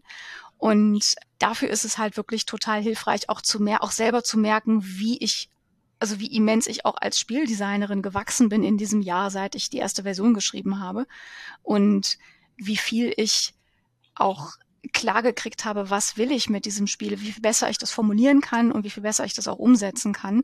Und das ist natürlich auch cool. Und äh, insofern ist auch rein allein deswegen äh, eben auch die zweite Edition total wert, weil ich wirklich auch das Gefühl habe, es ist immer noch sehr klar und eindeutig ein Firebrand-Spiel. Aber ich habe mir das sehr viel mehr zu eigen gemacht mit der zweiten Ausgabe als noch in der ersten Ausgabe, die wirklich so sehr viel so verhackstückt ist. Ich nehme mir was von da und ich nehme mir was von da und dann nehme ich mir noch was von da. Und jetzt ist es wirklich mehr so, dass ich das Gefühl habe, es ist einfach wirklich sehr rund, es ist sehr stimmig und es tut auch wirklich genau das, was ich mir vorstelle, was es sein soll. Und ich hoffe natürlich, dass es dann auch das ist, was ihr euch, ähm, was ihr euch wünscht. Und wenn ihr die zweite Edition scheiße findet, dann könnt ihr euch jetzt auf der Crowdfunding-Seite noch schnell die erste runterladen. Dann habt ihr die auf jeden Fall gesichert und äh, könnt dann äh, puristisch Fräulein Bernburgs äh, 1-0 Fans sein. Das ist euch also auch äh, freigestellt, das, das zu tun. Das freue mich schon auf die äh, Diskussion zwischen den, zwischen den Editionen. Ja, und auf jeden Fall, wenn ihr auf der Crowdfunding-Seite schon seid und die erste Edition runterladet, ich äh, würde euch äh, anraten, auch dort ein bisschen Unterstützung dazulassen. Ähm, selbst wenn ihr nicht glaubt, dass das ein Spiel für euch ist, aber den Verlag einfach unterstützen wollt, es gibt die Option, eine Community-Copy zu spenden oder die anderen Spiele von Plot Bunny Games, also beziehungsweise die, die Andrea designt hat bisher, ja. zu erwerben. Mhm. Und Genau, äh, die Crowdfunding-Seite findet ihr selbstverständlich verlinkt in den Show Notes äh, auf unseren Social Media Accounts. Aber wenn ihr bei Game on Tabletop nach Plot Bunny Games oder nach Fräulein Bernburg sucht, werdet ihr auch dort fündig werden oder einem Link zu folgen. Oder ihr klickt einfach auf Game on Tabletop und dann ist das direkt oben unter den äh, Projekten, die aktuell laufen. Das ist ja da auch relativ übersichtlich. Da kommt ihr auf jeden Fall hin. Oder ihr geht über Plot Bunny Games und da ist es ja auch überall verlinkt, egal auf welchem Account und auf welcher Website. Genau, und wenn ihr es nicht in Echtzeit hört, ihr werdet es bei Plot Bunny Games wahrscheinlich. Äh, wir gehen mal ganz stark davon aus, dass das Crowdfunding erfolgreich sein wird, dank eurer Hilfe. Ja, ja. Dann könnt ihr es halt auch dort äh, sicherlich in irgendeiner Form nachbestellen. Ja, na klar. Man findet dich bei Twitter. Daher kennen wir uns im Grunde. Man findet äh, Plot Bunny Games auf einer eigenen Webseite. Wir haben schon einen Discord-Server erwähnt. Wo gibt es Plot Bunny Games noch? Äh, Plot Bunny Games gibt es außerdem bei Instagram und bei Facebook. Und jetzt muss ich überlegen, ob ich irgendwas vergessen habe. Wir haben einen Newsletter, für den könnt ihr euch auch anmelden, vor allen Dingen, wenn ihr mitkriegen wollt, was wir in Zukunft so vorhaben, weil wir natürlich auch ganz andere Spiele noch äh, in, in Planung haben und äh, ich mich schon sehr darauf freue, wenn ich darüber reden kann und euch da was mehr erzählen, was wir sonst noch so tun wollen. Und also nur, dass klar ist, wir machen hier nicht nur Spiele von mir, sondern Plot Party Games macht äh, primär Spiele insgesamt und äh, dass das erste jetzt von mir ist, das ist ein bisschen ein bisschen Entscheidung und ein bisschen Zufall. Und äh, es ist aber jetzt nicht äh, Andrea ihr sein Ego-Projekt, sondern ich mache hier wirklich eine Plattform, wo eben ich nicht nur meine eigene Stimme promoten und pushen möchte, sondern auch die von vielen anderen coolen äh, Leuten mit coolen Spielen. Und ich hoffe, da ist für euch auch was dabei. Was es auch noch gibt, ist ein itch.io Store. Stimmt. Wo ihr die ganzen genannten Projekte auch separat als E-Book äh, erwerben könnt. Und äh, Nerds der Hobby findet ihr, wenn ihr Feedback geben wollt oder einfach abonnieren oder Likes da lassen oder 5-Sterne-Rezensionen, was uns all, in allen Fällen weiterhilft.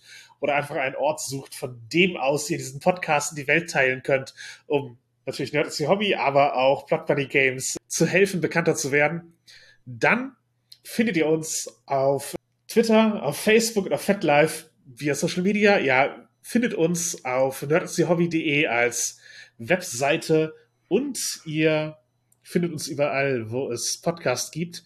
Ihr könnt uns auch an nerdistierhobby.gmail.com eine E-Mail schreiben, wenn ihr den unmittelbaren, intimen Kontakt sucht. Und wir geben gerne Shoutouts regelmäßig und ja, ich habe es ja schon gesagt, es hilft. Podcasts und Crowdfundings ungemein, wenn man drüber redet, wenn man es cool findet. Oder wenn man glaubt, jemand anderes würde es cool finden, äh, ist eigentlich die größte Hilfe, die man geben kann. Und entsprechend geben wir auch jedes Mal Shoutouts, diesmal an all die netten Leute, die Andrea eingeladen haben, um über Fräulein Bernburgs äh, Pensionat für junge Damen zu sprechen. Ja, und, und nicht nur das. Also ich gehe mal der, Reihen, äh, der Reihe nach durch. Was schon aufgenommen sein wird, wenn ihr diese Folge hört und schon vorbei ist, ist die Spielrunde bei Orkenspalter TV. Und die findet ihr natürlich aber bei Orkenspalter hinterher auch bei YouTube zum Nachgucken. Das ist dann sozusagen das erste Live-Actual-Play von dem Spiel. Dann gibt's zwei weitere Spieltermine. Da spielen wir in Two-Shot äh, bei Shay Igrima im, äh, im Stream. Das ist am 18. und am 25. Oktober, jeweils abends um sieben. Und danach, am 19 kommt der nerdige und niveauvolle Trash Talk raus. Mit denen habe ich über spielleitungslose Spiele gesprochen und Erzählspiele und warum man die spielen will und wie zur Hölle man auf die Idee kommt, Rollenspiel in den 50er Jahren in einem Mädchenpensionat äh, stattfinden zu lassen. Das haben wir heute hier auch schon in epischer Tiefe erklärt, aber da haben wir auch drüber geredet.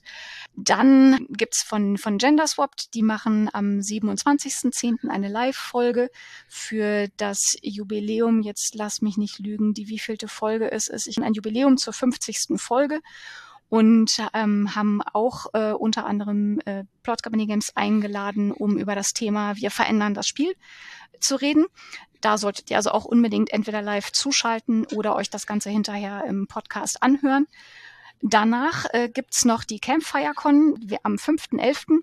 Da gibt es abends eine Spielrunde von Viva la Queerbar. Das ist äh, ein anderes Spiel, was ich geschrieben habe, zusammen mit Sandra Dahlhoff über eine Queerbar und das Team, das sie betreibt.